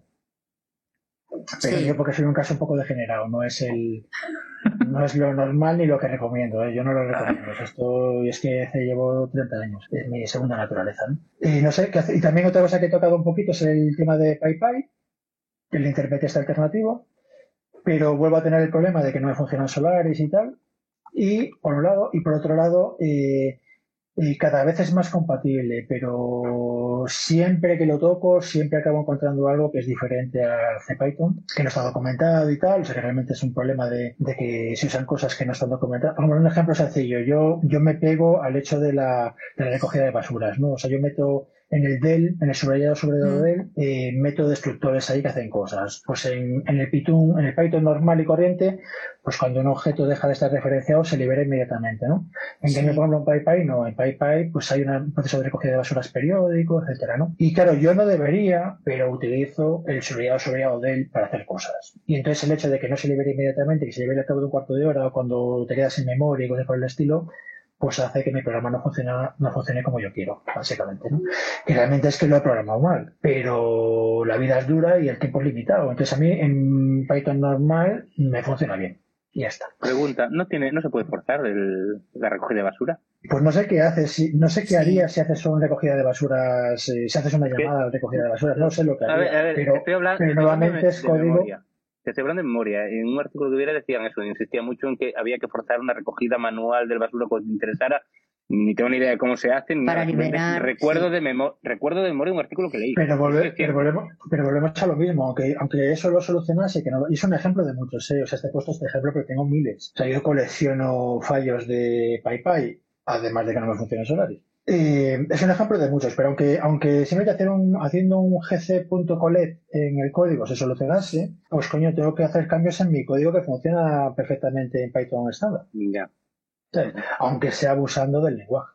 en plan, nunca se especificó que esto se vaya a ejecutar así. Ya, bueno, pero ya me he pegado a él y realmente el código no está bien hecho, pero estoy feliz. Ya está. Y me ha ahorrado cuatro días de trabajo, pues ya está. Un atajo. Nadie, nadie más acelera Python. A todo el mundo le va bien mi Python. Bueno, el método es para ralentizar Python. Venga, vamos al lado. pues activar, activar el profiling, por ejemplo. Eso es mágico, Eso, eso es reducirte al 1%, al 1 de velocidad. Otro método muy guay es pasarte de memoria y empezar a paginar. Hmm. Y el problema no es paginar. El problema no es paginar. El problema es cuando cierras el programa y empieza a llamar a todos los destructores, a tus 150.000 millones de objetos, eh, y los empieza a cargar en memoria para llamar a su destructor que no hace nada. Pero los carga en memoria todos. ¿Qué, se supone que haces tu compañero? ¿Algún, día podemos hablar, algún día podemos hablar de cosas que hace cada uno en Python, pero son, cosas interesantes. Venga, pero... protección de código en Python. Lo poco que se puede hacer, me refiero. Python. Python, yo uso Python para eso. Aunque no lo optimice, o sea que sea Python normal sin ningún, sin, meter tipos, al pasarlo por Python te va el doble de rápido. Y te genera el doble de rápido, te va más o menos el doble de rápido. Eh, por el hecho de ahorrarse el intérprete y tal. Pero lo siguiente que ocurre es que lo que te genera es código C. Ese código C lo compilas, ese código C lo compilas y es un binario compilado que ni siquiera es el bitcode por ahí por el medio y tal, no son rutinas en, C en condiciones optimizadas y tal. Vale, no se, puede, no se puede dar vuelta atrás. Mm, si no en inversión potente, no, porque en, principio eh, al final está compilando el bitcode, ¿no? Entonces podrías deducir cada instrucción, qué código genera, etcétera, ¿no? no pero ¿Qué te sale de ahí? Te sale un punto, C, te sale un punto C, un punto C, te sale, un punto C, un punto C que no es el bitcode. Vale, eh, está bien. Es como coger las instrucciones del bitcode y, y va pegando una detrás de otra, va pegando lo, el código C de lo que hace cada instrucción, ¿vale? Y entonces al compilar, pues claro, de optimización de una sección a la siguiente, optimizaciones, etcétera, te busca, te busca el código ensamblador, ¿no? Y aunque en principio podrías tirar para atrás, en principio eh, ya es una tarea de chinos, eh, ya, ya no es simplemente buscar a ver, me refiero, un país lo, lo desensambles como nada, ¿sabes? O sea, hay, librerías muy sencillitas, pero si te hace un punto C, no, obviamente. Y eso es interesante. ¿Hay alguna librería para de protección de código, lo típico licencias o así tal, que conozcáis en Python? Pues yo conozco alguna, pero ahora mismo no te la puedo decir. Te lo puedo, te lo puedo, te lo podría buscar y pasarlo luego por lista de correo. y, bueno, doy por hecho, me aprovecho para decirlo, que ya no viene nadie más, doy por hecho que, que, toda la gente que está hablando es gente que luego no le importa que se publique lo que se, lo que se dice, ¿vale? Voy a publicar solo, si publico, pero tengo que ir primero, publicaría solo el audio. pero bueno, entiendo que si nadie dice nada, sino que lo diga ahora, los que estamos hablando es para que, bueno, si se publica, pues no, no hay problema. No importa de dar derechos y, No, no. La mía no la puedes publicar en Francia. ¿Nadie más usa alguna técnica que, no hayamos dicho todavía o que tenga algo que aportar en el tema de aceleración de, código? No. Vale. El tema del lente hacer el código es trivial, así que no. Ya, he dicho un par de truquillos. ¿Y, para acelerar algún otro? O sea, acelerar la parte de Python. No, sí, para hacer código estándar, quiero decir, y sin complicarte la vida, obviamente no rehacer el código, claro. Yo lo que, yo lo, bueno, eh, siempre te cabe, bueno, te cabe mientras, mientras quepa, la mejora algorítmica y cosas así, que realmente es donde está la parte del león. Y de hecho, yo cada vez que tengo problemas con gente que me dice, no, es que Python es lento, no sé qué, para reemplazar partes suyas de código en C++, que estoy con la cruzada de reemplazar C++ con Python, por cierto, otro tema para hablar, eh, siempre dicen el tema de la velocidad, ¿no? Y yo digo, bueno, el tema de la velocidad es cierta, pero, tío, es que estás esperando por la base de datos. Claro. No, no, la base de datos está aburrido esperando por la base de datos. Entonces, ¿qué más da que tu parte esté en C++? Es que da, es irrelevante. No, no ganas nada por estar en C++, porque estás esperando por el disco duro, o por la base de datos, o por la red, ¿no? O por algún microservicio en, en, Amazon. pocas ¿Eh? veces tienes que hacer cosas que realmente requieran velocidad en el código del lenguaje. Bueno, yo muchas veces pero sigo usando Python. O sea, con esos añadidos pequeñitos de, tocar, de meter 25 líneas en C o tal, ya me, me apaña. Y no tengo. no tengo Pregunta: ¿para mezclar código C en Python? Pregunta interesante. ¿Alguien tiene algo que decir a eso? Yo, porque C no la trivial. C sí. C sí, pero C solo no. No, es igual. es igual. Se mezcla igual, sí. ¿Siempre necesitas librería o hay forma de meter en medio? ¿Alguien lo dice o lo digo yo? Dilo, bueno, a ver. A ver, eh, formas más o menos normales, ¿vale? Eh, lo evidente, lo fácil, lo de toda la vida era eh, programarte el módulo que tú quieras. Lo programas en C, tienes que comprar el API de Python, tiene un API, ¿vale? Y entonces lo compilas y lo que te genera es un módulo dinámico, un punto SEO o lo que sea, una librería dinámica, y que haces un import, haces un import y, si cumples el API, al hacer un import, se importa y tú ves objetos y cosas allí, ¿vale? Como si fuera una librería Python normal.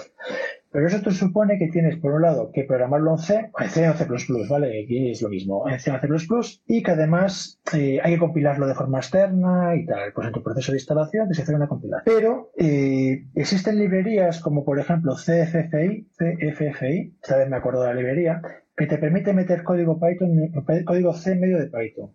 Por debajo va a hacer una llamada al compilador, etcétera. Tienes que un compilador. Ahí volvemos otra vez al tema de Windows, ¿vale? En Windows compilar es... Eh, no se puede a efectos prácticos, salvo que te dediques a eso. Pero, por ejemplo, si tú quieres llamar a una librería que ya está escrita en C, o sea, CFFPI lo que te hace es te crea una interfaz entre código Python y código C, ¿vale? Esa interfaz se crea de forma dinámica, se crea al hacer el import o lo que sea. Entonces tú puedes llamar, por ejemplo, a librerías que están en C, que ya están hechas, una librería de C, pues, la que sea, ¿no? La librería de la que sea X, una librería matemática, y entonces tú te haces la interfaz, el wrapper, te lo haces con CSS ¿vale? Entonces tú no tocas código, código C, en principio no lo tocas. Pero eres capaz de conectarte con una librería que ya está hecha. Pero en principio tú podrías incluso meter código C para algo sencillo. Una librería sencillita. Lo que he dicho antes, por ejemplo, de, llenar un trozo de memoria con ceros, que es, que es un, men, un men set, por ejemplo, en C, es una instrucción eh, lo podrías llamar muy fácil desde Python usando CFFI. Hay alguna más, pero esta es la más importante y viene del proyecto este de PyPy. No lo localizo. C, o sea, C de lenguaje C, CFFI. Está en PyPy, vamos, seguro. es que no quiero ponerme a mirar porque si lo miro no hablo. No, no, tranquilo. No hablo yo. Ah, sí, la localizada, vale. Está detectando. Vale, perfecto. Ese proyecto viene, ese proyecto viene de la parte de PyPy, ¿vale? El, desarrollador principal es de los de PyPy y tal. Y fue un intento de cómo, cómo conectar librerías en C, que son uno de los problemas de PyPy, cómo conectar librerías en C a PyPy. Y, pero es una, mira, es, una, es un proyecto, por ejemplo, que está fuera de la librería estándar. Pues sería muy útil que estuviera en la librería estándar, porque conectarte con librerías en C, pues es algo que puedes necesitar, pero que es algo que lo tienes que instalar tú con Pipistal, ¿vale? Hablando a lo que comentábamos hace una hora de si hay que estar o no hay que estar. No sé, más, más Python, más Python.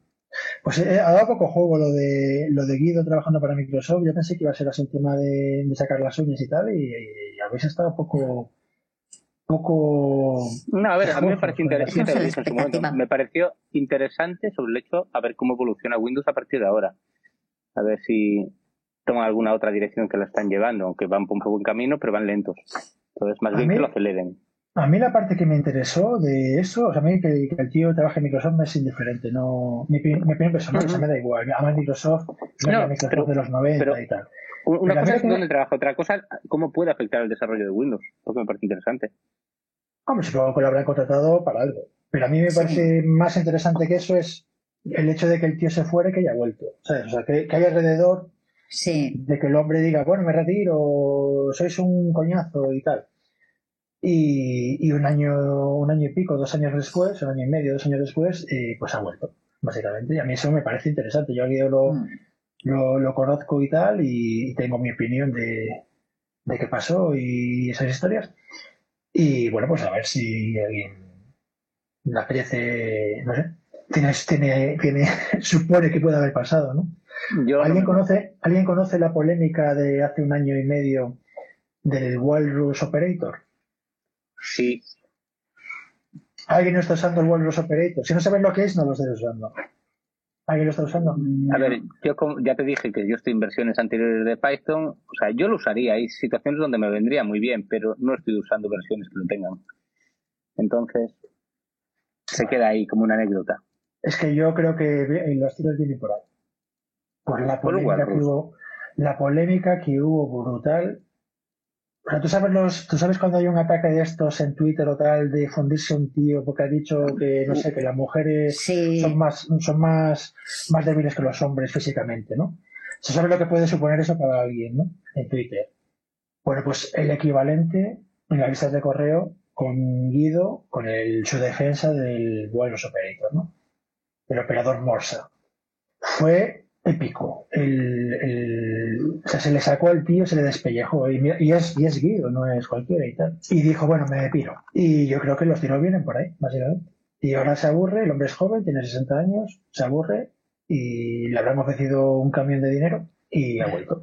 De todas maneras, una cosa que es interesante también de esto es que Guido, aunque se retiró de, administrador supremo de Python y tal, eh, durante ese tiempo ha seguido muy, muy, muy activo y sigue muy, muy activo en metiendo código, las de correo, etcétera. O sea, el tío no, el tío se ha retirado del puesto de, dictador, pero sigue, sigue muy involucrado con el día a día. ¿eh? O sea, no, no, administra Python, pero sigue metiendo código a, punta pala y opinando y en de correo y tal. O sea, no, se ha, no, ha dejado de trabajar para Python. Simplemente que, bueno, ya no, ya no tiene que tomar decisiones y tal. Y, pero bueno, yo creo que los tiros vienen por ahí, por el, por la polémica que hubo en el Buenos que si ves, si ves los históricos de la lista de correo son... Eh, yo sé que, sé que hubiera algo de polémica, no sabía que le habían crucificado por ellos.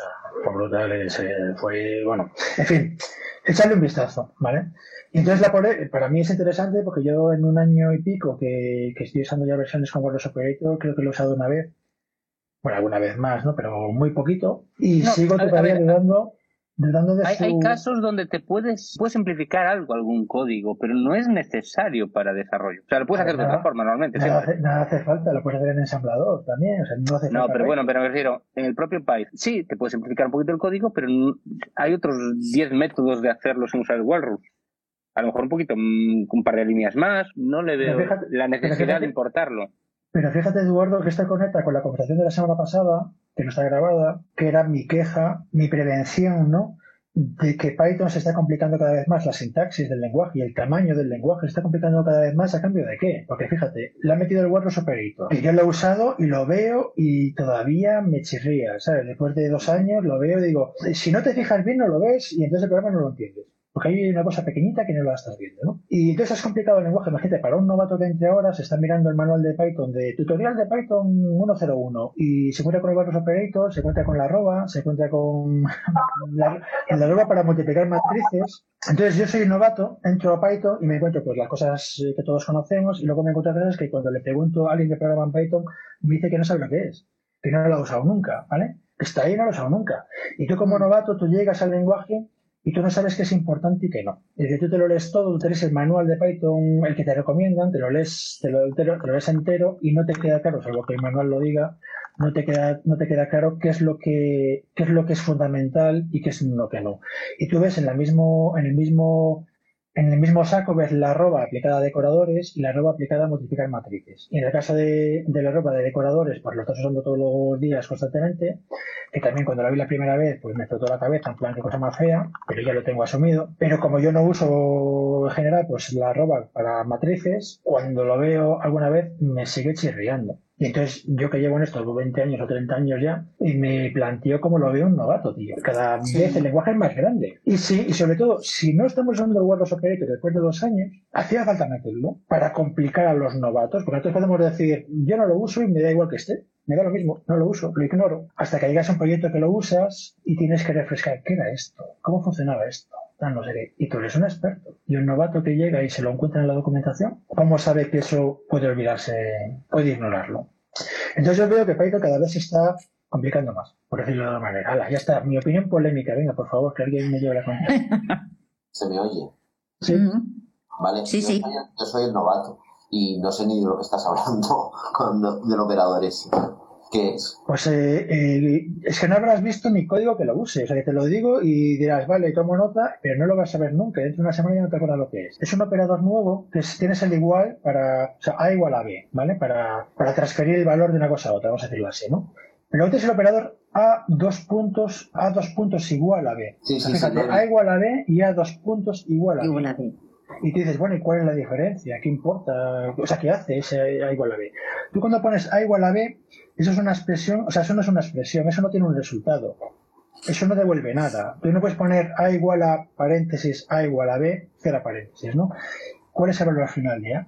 Pues será none. Pero cuando pones A dos puntos igual a B, lo que hace, lo que te hace es que te, te, hace, te hace la operación del igual, pero además el resultado de la expresión te lo propaga. O sea, tú podrías tener, por ejemplo, A igual a paréntesis, B, dos puntos igual a C, cierra paréntesis. Un ejemplo más útil sería, por ejemplo, yo para el único que uso el Word Operator hoy en día es, cuando tú estás leyendo de un fichero, yo voy leyendo a trocitos, ¿vale? Entonces, básicamente voy leyendo, por ejemplo, de, de 16 en 16 kilobytes, ¿no? Entonces, el código más o menos viene a ser un bucle infinito, voy leyendo de 16 en 16K hasta que lo que leo mide menos de 16K. Entonces, he llegado al final. Pero os hacéis la idea, ¿no? Entonces, claro, eh, en, Python existe el bucle while contenido, pero no existe el bucle, eh, contenido until, que existe en otros lenguajes. Es decir, poner la comparación al final, poner la condición al final, ¿vale? Eso en Python no existe. La comparación, la evaluación de si el bucle que tiene que continuar o no se hace al principio. Entonces ahí el problema que hay siempre es en la primera pasada. Porque yo puedo decir, bueno, si la variable buffer mide menos que mide 0 bytes, o sea, buffer está vacío, he terminado el bucle. El bucle que está leyendo y procesando un fichero, ¿vale? Pero claro, cuando acabo de ver el fichero todavía no he leído el buffer. Entre el buffer y de cero. Entonces siempre tienes que hacer, siempre tienes que hacer algo del estilo. Fichero igual a open no sé qué. Luego, buffer igual a read 16K. Y ahora haces while buffer mm, tiene algo, hago el proceso, que sea. Y al final de todo el bucle tienes que poner buffer igual a leer los siguientes 16K para que vuelva otra vez al while de arriba, ¿vale? Entonces tengo, tengo dos lecturas. Tengo una lectura justo antes del bucle y una lectura justo al final del bucle, que tampoco es intuitivo que, tengas que poner al final, ¿vale? Y si pones el continuo o lo que sea por allí, te lo cargas, porque ya no funciona, ¿no? Entonces, haciendo el while operator, puedes hacer un único bucle, que es, o sea, una única condición que puedes poner while, espacio, buffer, dos puntos igual, read, 16K. Y entonces aquí te está haciendo la lectura y además el valor de esa lectura, además de asignarla a buffer, a la variable buffer, además la usa en el while, la condición del while, ¿vale? ¿No hubiera sido más simple un ejemplo con un if? No porque, no, porque yo he puesto el ejemplo de para lo que yo lo uso. No lo uso en el if. En el if me parece. Eh, ahorras una línea. pero, sí, pero, claro, pero, pero, tú cuando estás leyendo el código es muy fácil que, que no veas los dos puntos. Que veas el igual y no veas los dos puntos. Y entonces no entiendes qué está haciendo el código. Porque mm, has pasado la vista por encima y no has visto los dos. Puntos. Sí, pero me, refiero, a ver, eh, eso es un caso práctico eh, correcto de uso. Ahora, para explicarle a alguien lo que hace el Walrus, yo considero que es más sencillo un if. Son dos cosas distintas. ¿Me explico? O sea, que no tiene sentido usar un if. Pero para que alguien lo entienda, tiene más sentido usar un if como ejemplo, en mi opinión, simplemente. No te estoy, No estoy diciendo nada, es simplemente que mm, estás dándole muchas vueltas, estás metiendo ficheros, tal, tal, para explicar el funcionamiento de un operador. Pues explícalo en el if, a ver. Lo, he entendido. No, Sí, sí, seguro que entiendo. No, no, era, un comentario simplemente, ¿sabes? O sea, bueno, no, no, es, trivial cuando, vi las novedades del lenguaje ahí me lo tropecé y dije, uff. Sí, lo que pasa es que no, no lo reconocido cuando lo estabas comentando. Sí, el operador Morsa o tal. Que conste que yo tardé en tiempo en saber que se llamaba Walrus también, o sea, no... Ya. El problema está en el nombre. Sí. Lo ves, lo entiendes, pero luego un tiempo después te entiendes, se llama Walrus y tú, vale, gracias.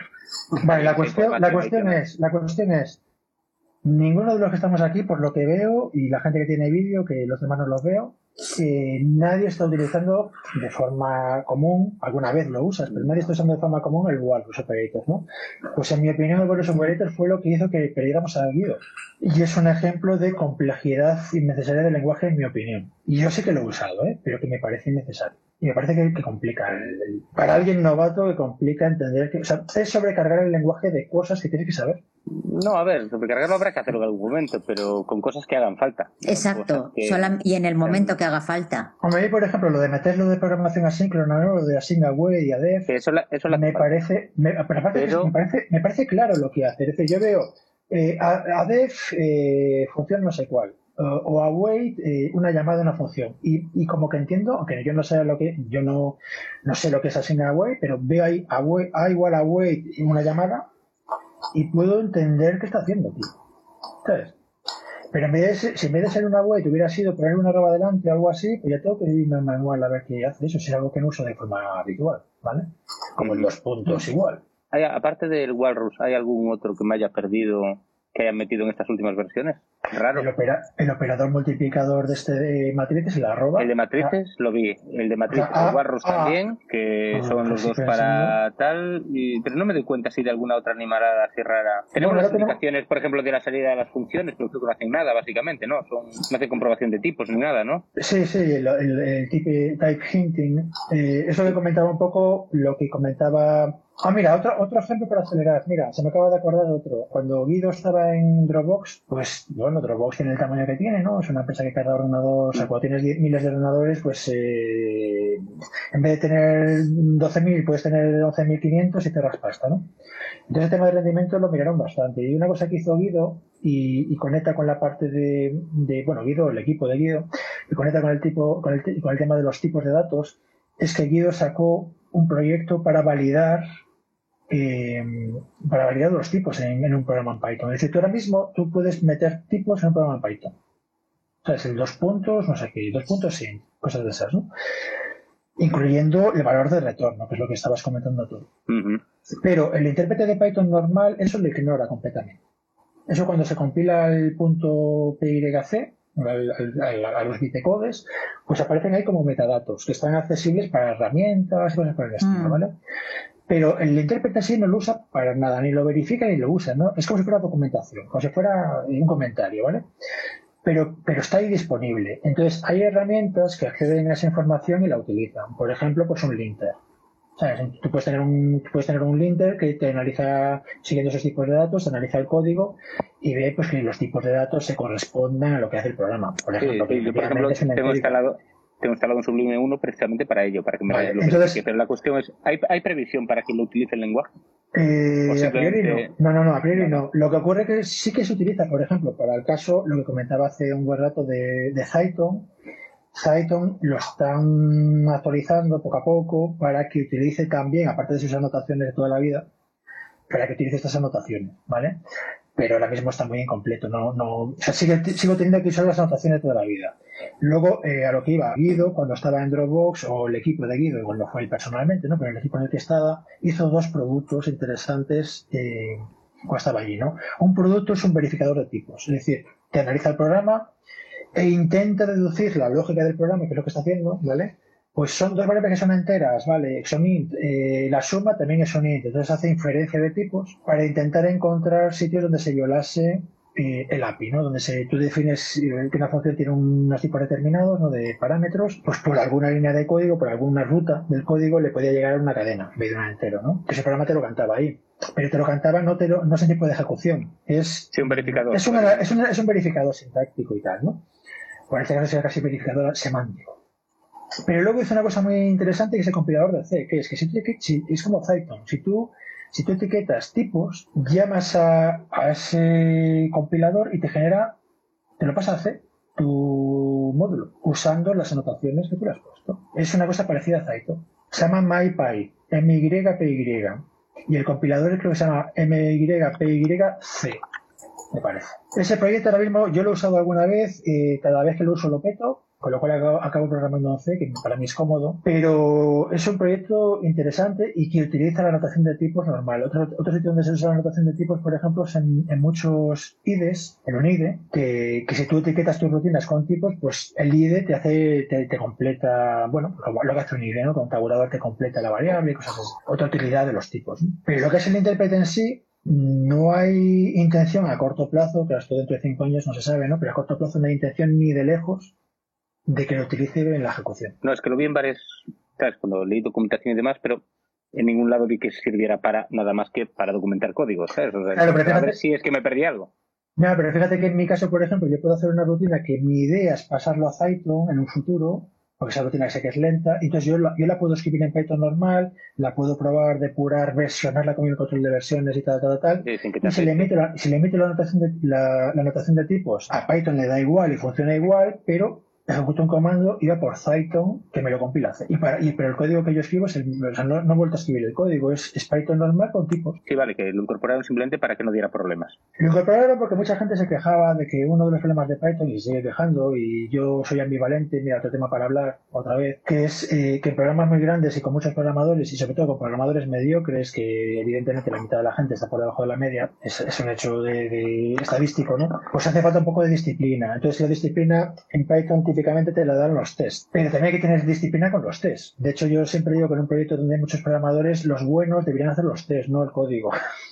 los que donde tienes que meter al programador buenos en los tests, ¿vale? Eh, no lo digas en voz alta. Porque, porque, tú lo que quieres es putear el programa, no, no quieres que sea amable con el programa en los tests. Pero bueno, el hecho es que, que, hay una escuela de pensamiento que yo no lo tengo claro, pero que hay mucha gente que lo dice y yo no, no, no tengo una opinión clara al respecto, de que en un programa grande los tipos son necesarios como disciplina de código, ¿no? Cuando tienes 25 programadores y defines APIs y no sé qué, y como en Python aquello funciona, aunque le pases un entero en vez de un flotante, funciona igual o no, pero bueno, puede ser que funcione igual, pero acabas de romper el API y el API se romperá del todo dentro de dos años cuando aquello se obliga a que sea un entero y tú llevas un año y pico pasándolo como flotante y funcionaba, ¿no? Y entonces el hecho de meter tipos, pues te mete disciplina, por decirlo de alguna manera. Entonces eh, Python lo que ha hecho es, eh, sí pero no, o sea, te meto tipos pero no los uso. Entonces si quien quiera los usa, si tienes luego herramientas que te hacen la verificación, como el tema, el tema este de MyPy, por ejemplo, puedes tener la parte de,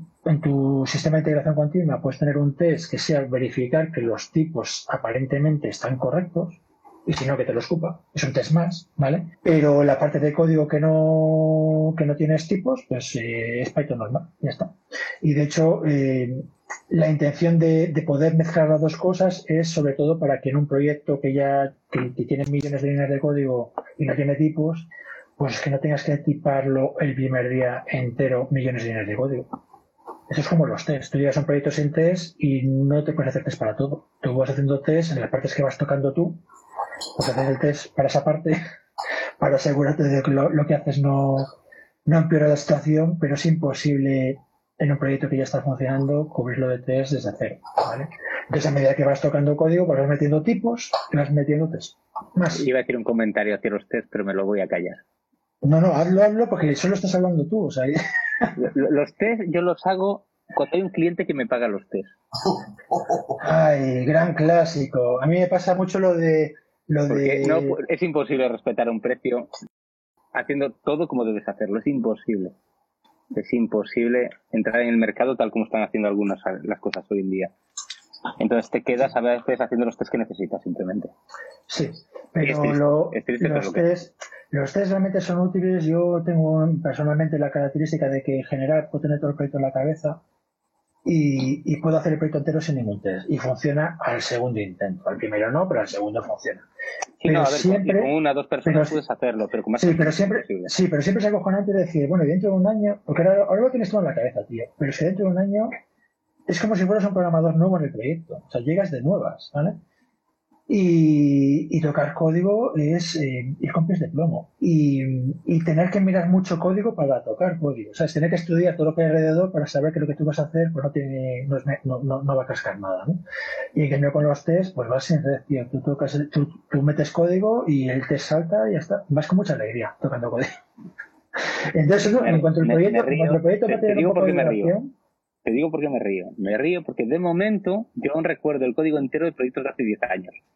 Pero llegará un día donde no. llegará un día donde no.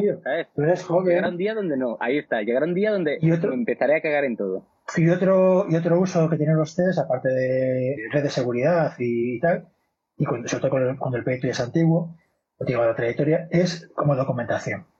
Porque los test te explican cómo se usa la rutina. Y cuando, cuando la documentación es una mierda, que cosa que pasa con mucha frecuencia, al final te vas a los test para ver cómo se usa la rutina, O sea, para ver cómo se usa la librería. Tienes que ir a los test, porque no, no está explicado bien en, en, el manual cutre que te da el programador. Y ahí entramos en el tema de documentación de funciones, que también tiene tela. bueno, es que tú si me dices, bueno, estoy trabajando para un cliente y el cliente no me lo paga. él lo va a pagar, lo va a pagar a la larga, dentro de un año lo pagará. También es verdad que muchos proyectos se hacen y no, no llegan ni a implantarse, etcétera. O sea, hay que evaluar coste-beneficio, ¿no? Y hay proyectos que son sencillos, hay proyectos que son de, una semana, y bueno, una semana Lo puedo probar, cuando cambie algo lo puedo probar entero a mano. Todo depende, pero bueno, va, conectado lo de los test, pues va conectado con, con, todo, con equipos de trabajo grandes, etcétera, ¿no? ¿Y qué ustedes para test? ¿Qué librería usáis? Para test. En, en mi caso, ninguna. No, yo tampoco. Ten, ten, en cuenta que uso Django, y en Django uso los test unitarios de Django, y yo programo en Django, básicamente. Python es el lenguaje, pero programo en Django. Ya, pero, no, pero no, hay, no hay mecanismos para probar la lógica sí, de Sí, pero me refiero que uso los test unitarios de Django. No uso ninguna librería, no, vienen con el sistema. Una librería. Bueno, pero eso, pero eso es una librería. O sea, los test de ya, ya, pero me refiero que no uso ninguna en concreto. Quiero decir, uso los propios test unitarios que trae el framework, me refiero, ¿sabes? Sí. No, no, no meto nada. ¿Vale? Bueno, pero eso, pero eso es, es, una librería, porque Unit Test viene con la, con la biblioteca estándar, pero lo estás usando. Si lo usas, lo usas. Si haces test, que no se haga a mano. Mira, te digo la verdad, uso test unitarios en mis proyectos, no en los de los clientes.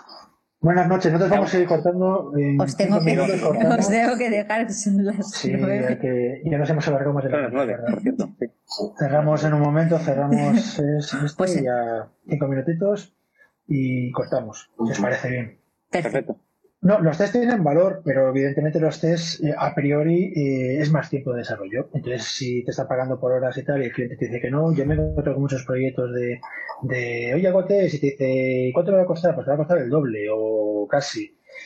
y le intentas convencer de que al final el proyecto se va a alargar porque no hay test. Pero cuando se complica un poco, o cuando cambian los requerimientos, ahora funciona bien, pero de repente añades un caso extra y tengo que verificar todo el código de que ese caso extra no va a dar problemas. ¿no? Y con test te.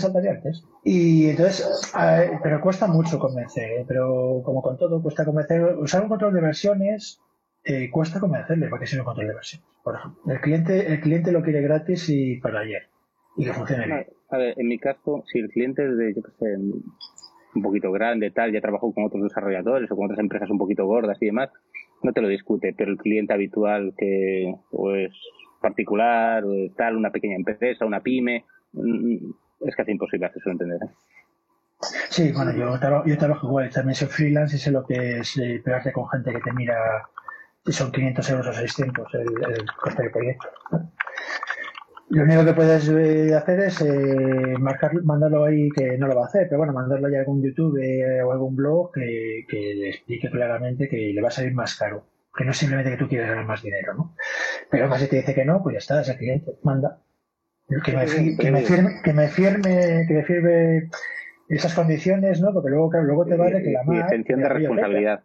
Claro, en plan, bueno, yo te doy lo que tú me estás pidiendo. Y te he avisado de que no vayas por ahí, pero quieres ir. Bueno, me lo firmas y ya somos felices los dos. Ya está.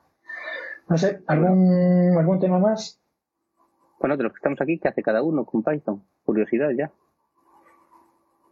Unos hobby, otros tal, otros. Sí, bueno, para mí es algo totalmente hobby. Yo no soy profesional ni nada.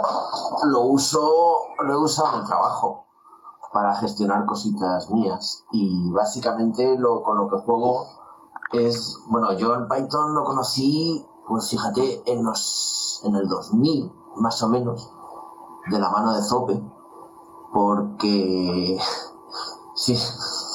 Entonces yo soy el novato, ¿no? ¿Qué? Yo soy el novato, entonces, yo llevo dos años. No, yo soy un falso, vamos, soy falso novato, yo no me dedico a esto. Y entonces, nada, mm, porque éramos un grupo de gente cuando Internet estaba empezando, entonces queríamos tener un sitio donde compartir información y demás. Y entonces desarrollé una cosita con Zope que para mí fue, bueno, pues abrir los ojos y ver un mundo que no se conocía. Y entonces ya empecé por ahí. Y entonces nada, pues básicamente lo que he usado es para, para gestión en el trabajo de mis cosas, que básicamente yo tenía un equipo de 40 personas y, y pues nada, pues había que gestionar estadísticas y, y cosas así, pero cosas muy, muy pequeñitas, ¿no? Y ahora juego con imágenes, básicamente y, bueno, y, descubro Python cada día, porque de hecho tuve un parón como de 5 o 6 años y ahora me he reencontrado con el asunto desde hace un año, básicamente desde un poco antes del confinamiento, y bueno, me he puesto al día, he reinstalado y ahora he empezado con la 3.8, ¿no? que, que, para, o sea, salté. ¿En qué, sistema, ¿en qué sistema operativo estás? Debian. Al principio, en los, en los 2000 estaba con SUSE, pero, pero ahora uso de bien.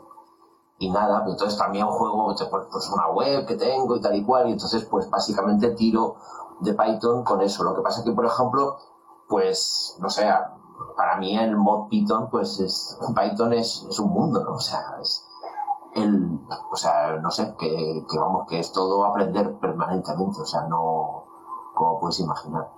Y luego hago sobre todo cosas así, pues tiro de, de NumPy y tal y cual para, para estadísticas y para cálculos.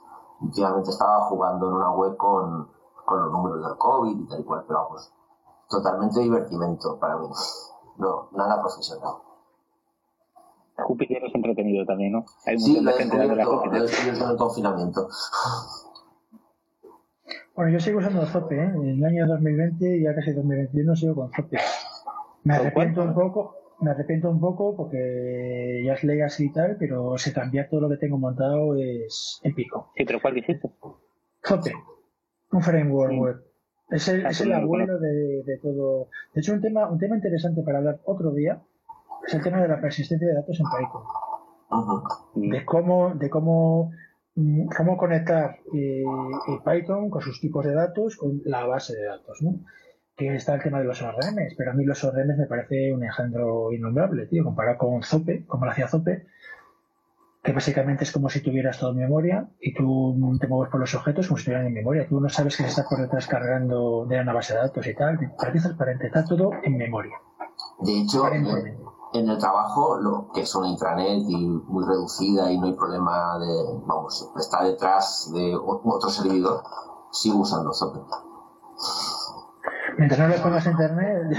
No, no, claro, ni, ni, ni loco. Bueno, chiquillos, eh, ¿alguien más tiene algo que comentar de, de, qué está haciendo y tal? El resto en silencio. Sí, Miguel, Miguel, Miguel eh, silénciate, anda, por favor bueno, pues yo, yo, programo todo lo que, bueno, yo me dedico a programar y todo lo que programo, o casi todo, está en Python y lo que no es Python se conecta con Python. O sea, lo comenté el otro día de que también una cosa que hago mucho es meter intérpretes de Python dentro de otras cosas, ¿no? Del servidor de correo electrónico o del Apache, del servidor web, meterle Python ahí dentro, ¿no? Para, para poder hacer cosas chulas en Python en vez de hacerlas en C uno de los proyectos que estoy empezando a meter la cabeza, pero que la cosa está verde y tal, es eh, Zope, que es un, Zope, no, perdón, Code, que es un, un reproductor multimedia, vamos a decirlo así, que plan Media Center. Está escrito en C++, eh, a mi pesar y con gran dolor. Y, y, una de las batallas que tengo ahora mismo encima de la mesa, eh, verde, es que algunas partes de Code se pasen a Python en vez de estar en C++. Las partes que no requieren rendimiento, las partes de acceso a la base de datos, de leer el, de demanda de de la tele, cosas por el estilo. ¿no? ¿Y por qué Python y no, que no siga C++? Pues simplemente para bajar la barrera de entrada de gente nueva. O sea, la parte de Cody cada vez languidece más porque hay poca gente por la labor y encima, o sea, porque es un tema complejo, ¿no? Y encima el lenguaje es C++, que ya de por sí hay poca peña, eh, comparado con Python. Y entonces, si algunas partes facilonas se pasan a Python, aparte de que funcionaran mejor, tendrán menos bugs y esas cosas, más gente podrá meter mano ahí. Y mi idea sería, mi ideal, tengo que convencerlos, mi ideal sería pues que se fueran migrando componentes de Code a Python. Y, para mí eso es, eh, rutina, es decir, yo estoy hasta las narices, o bueno, no porque me mola, ¿no? Algo habitual que hago es integrar Python, un intérprete de Python dentro de otro proyecto, ¿no? Dentro de, del PostFix, del programa de correo electrónico, etcétera, ¿no? Para meter el anti-spam ahí dentro y se lo meto en Python. Ya. Muy bien. ¿Y tú haces páginas web con Django? Mm, yo, a ver, mm, pocas cosas hago en Python que no sean con Django. Básicamente desarrollo de extranets, así que ah, bien. Es, rutina, básicamente. Pero bueno, luego de parte de hobby y tal tienes la parte de MicroPython con, para Sí, no, a ver, luego sí, luego Python lo investigo en el día a día, lo intento exprimir, me leo mis libritos, ¿sabes? Hablamos el otro día, algún librito que a mí me pareció interesante. Eh, el MicroPython, oye, es un descubrimiento, teniendo en cuenta que hasta ahora hacía todo con con Atmels y con Pix, ¿sabes? Entonces, está curioso, ¿sabes? Hacer cosas con Python, con programas microcontrolador y demás, y andas con electrónica, pero eso es hobby, básicamente. O sea, trabajo básicamente es Django o Flask. Casi todo lo que hago, APIs, extranets, Vue, pero bueno, ya salimos de Python ahí, obviamente. Pero lo que me da de comer al final. Aunque hay cosas más entretenidas que conste. Pero bueno. Se trata de la altura, supongo, ¿no? Las iremos sacando poco a poco. Bueno, pues si queréis lo dejamos aquí, no sé qué tal habrá quedado. Yo me, miraré la grabación a ver si, si tiene calidad suficiente y esas cosas, ¿no? Del sonido. Y, si se publicase, que no lo sé, primero la había curiosidad, si se publicase lo, comentaría y, mandaría el enlace y todo esto, ¿no? No sé si sabéis, hace años, eh, como en 2015 o por ahí, tenía un podcast de Python que estaba parado desde 2015 y quería retomarlo y, una forma de retomarlo no es, la, mejor forma, pero bueno, una, una, posibilidad sería pues publicar estos audios, ¿no? Si tuvieran interés. Eh, mientras estoy hablando no sé si tiene interés o no, tengo que irlo después. Perfecto. Y, pero en todo caso, si ocurriese, que no lo sé, si ocurriese, lo, lo mandaré a listas de correo, etcétera, para que todo el mundo lo tenga claro y, y el tema de, de dar permiso y tal, ¿no? Yo, para mí, la, motivación que tiene esto, ya lo, comenté la semana pasada a Eduardo, es eh, hablar de lo que me gusta. A mí me gusta hablar de muchas cosas, pero entre otras de Python. Y las típicas charlas estas de presentación de Python para videojuegos y no sé qué, pues eh, si yo no programo videojuegos, pues no me interesa, no aprendo nada. Aprendo que se puede hacer. Pero si en algún momento lo necesito, tendré que irme a la documentación de la librería X, ¿no? Para, para mirar cómo funciona. El hecho de que tú me des un tutorial de cómo mover un spray por la pantalla, si no es lo que estoy haciendo en este momento, no me sirve para nada. Y, pero lo que veo es que básicamente las, las, las reuniones que hay son de eso, son reuniones de una librería concreta o de, yo qué sé, cómo conectar Python a, cómo, cómo hacer extensiones de, para, para Amazon Alexa en Python, pero si yo no tengo una Alexa en casa, pues no me vale para nada. Y si lo tengo, me voy a internet y lo veo cómo hacerlo, ¿vale? O sea, realmente la conversación esa no me sirve para nada, ¿no? En cambio, la parte de, qué está haciendo cada uno, qué has encontrado, qué libro has encontrado interesante, pero muy rápida, qué, qué, qué, libro te ha sido útil, etcétera, pues a mí es algo que yo cuando cuelgue ahora, pues ya podría estar haciendo una búsqueda, lo que, lo que os comenté antes, por ejemplo, de los frame grabs, ¿no? Pues eh, para hacer, para hacer profiling, pues ahora terminamos la conversación y te abres una ventana en el navegador y lo buscas. Y lo puedes usar esta noche ya algo en tu proyecto. Y yo eso lo llevo echando de menos muchos años. Y entonces eh, tenía un empeño en las PyCon y tal, tenía el empeño de pure Python, de hablar de Python, no hablar de librerías, no hablar de Machine Learning y no enseñar código, ¿no? Sino hablar de Python. Y ha habido gente que, bueno, que coincidía en esa idea y mis estas reuniones me gustaría que fueran por ahí. De hablar de Python, no hablar de una librería que mola mucho. Entonces, bueno, no sé si, si pensáis lo mismo o no, si es útil o no, no sé si saques algo, estas dos horas os sirven para algo o no. A mí me sirven. La de la semana pasada me, gustó y esta también. Yo, te resumo. El chaval que veías hace un rato, que sabes que estamos aquí juntos, lleva aprendiendo Python conmigo un año, ¿vale? Somos las dos personas que probamos Python en los próximos 50 kilómetros a la redonda, más o menos. No conozco a nadie más que programe en Python en los alrededores. Entonces siempre están bien estas charlas. Si son útiles, estupendo. A mí me, me sirve. No sé. Más que nada te gusta hablar con el sector, pero es que aquí no hay sector, al menos. No sé dónde estáis vosotros y con los que os movéis. Aquí no lo tengo. En Vigo hay bastante comunidad. Ya te pasaré. Pues hay comunidad tanto de Python como del tema de, electrónica, Makerspace y cosas así. Hay, hay cosas. Sí, sí, en Vigo, en Vigo conozco que hay, pero yo digo, aquí en los alrededores no hay absolutamente nada.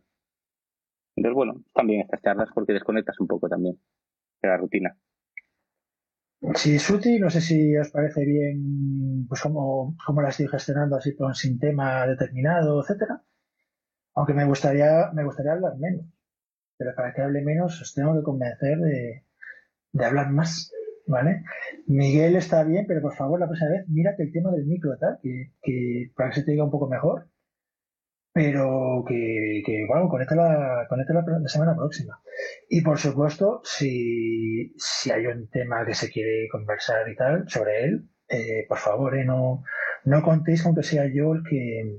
Yo haré las convocatorias a priori, con un, con un día de antelación, que más o menos bueno apuntarlo ya en la agenda, que son los martes, eh, eh, lo he puesto a las siete y media en vez de a las seis y media porque había bastante gente que me ha dicho que a las seis sale de trabajar a las seis, seis y media no le daba tiempo a llegar. Y de hecho hoy somos más que la semana pasada. No sé si habrá influido.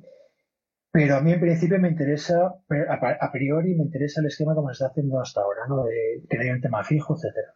Pero me interesaría que no fuera yo el que hablase más, ¿vale? Y entonces, pues a lo mejor conviene cerrar un poco más el tema, tal, no lo sé, ¿no? Yo tampoco quiero que la gente tenga que estudiar antes, se proponga un tema y te estudies el día antes de leer documentación para poder tener algo que decir. Yo creo que la que esté programando se va encontrando con problemillas y con cosas que, puede compartir y que son interesantes. Pues bueno, yo a priori, si nadie me dice lo contrario, seguiré el esquema de, que tengo ahora mismo y si, y si hay, si hay sugerencias interesantes, eh, las, estoy dispuesto a oírlas, ¿eh? por supuesto. O sea, yo quiero que seamos cada vez más y que se traten temas de interés. Y que nos apetezca conectarnos los martes. ¿Vale? Perfecto. Pues ya está. Creo que esto ha quedado grabado, no sé cómo habrá quedado. Ya, ya diré algo. Pues lo dejamos aquí entonces. Hasta el martes a todos. Muy bien. Pues venga, buenas noches. Podcast de Python en español. Tertulia Python en castellano. Cada martes una nueva sesión.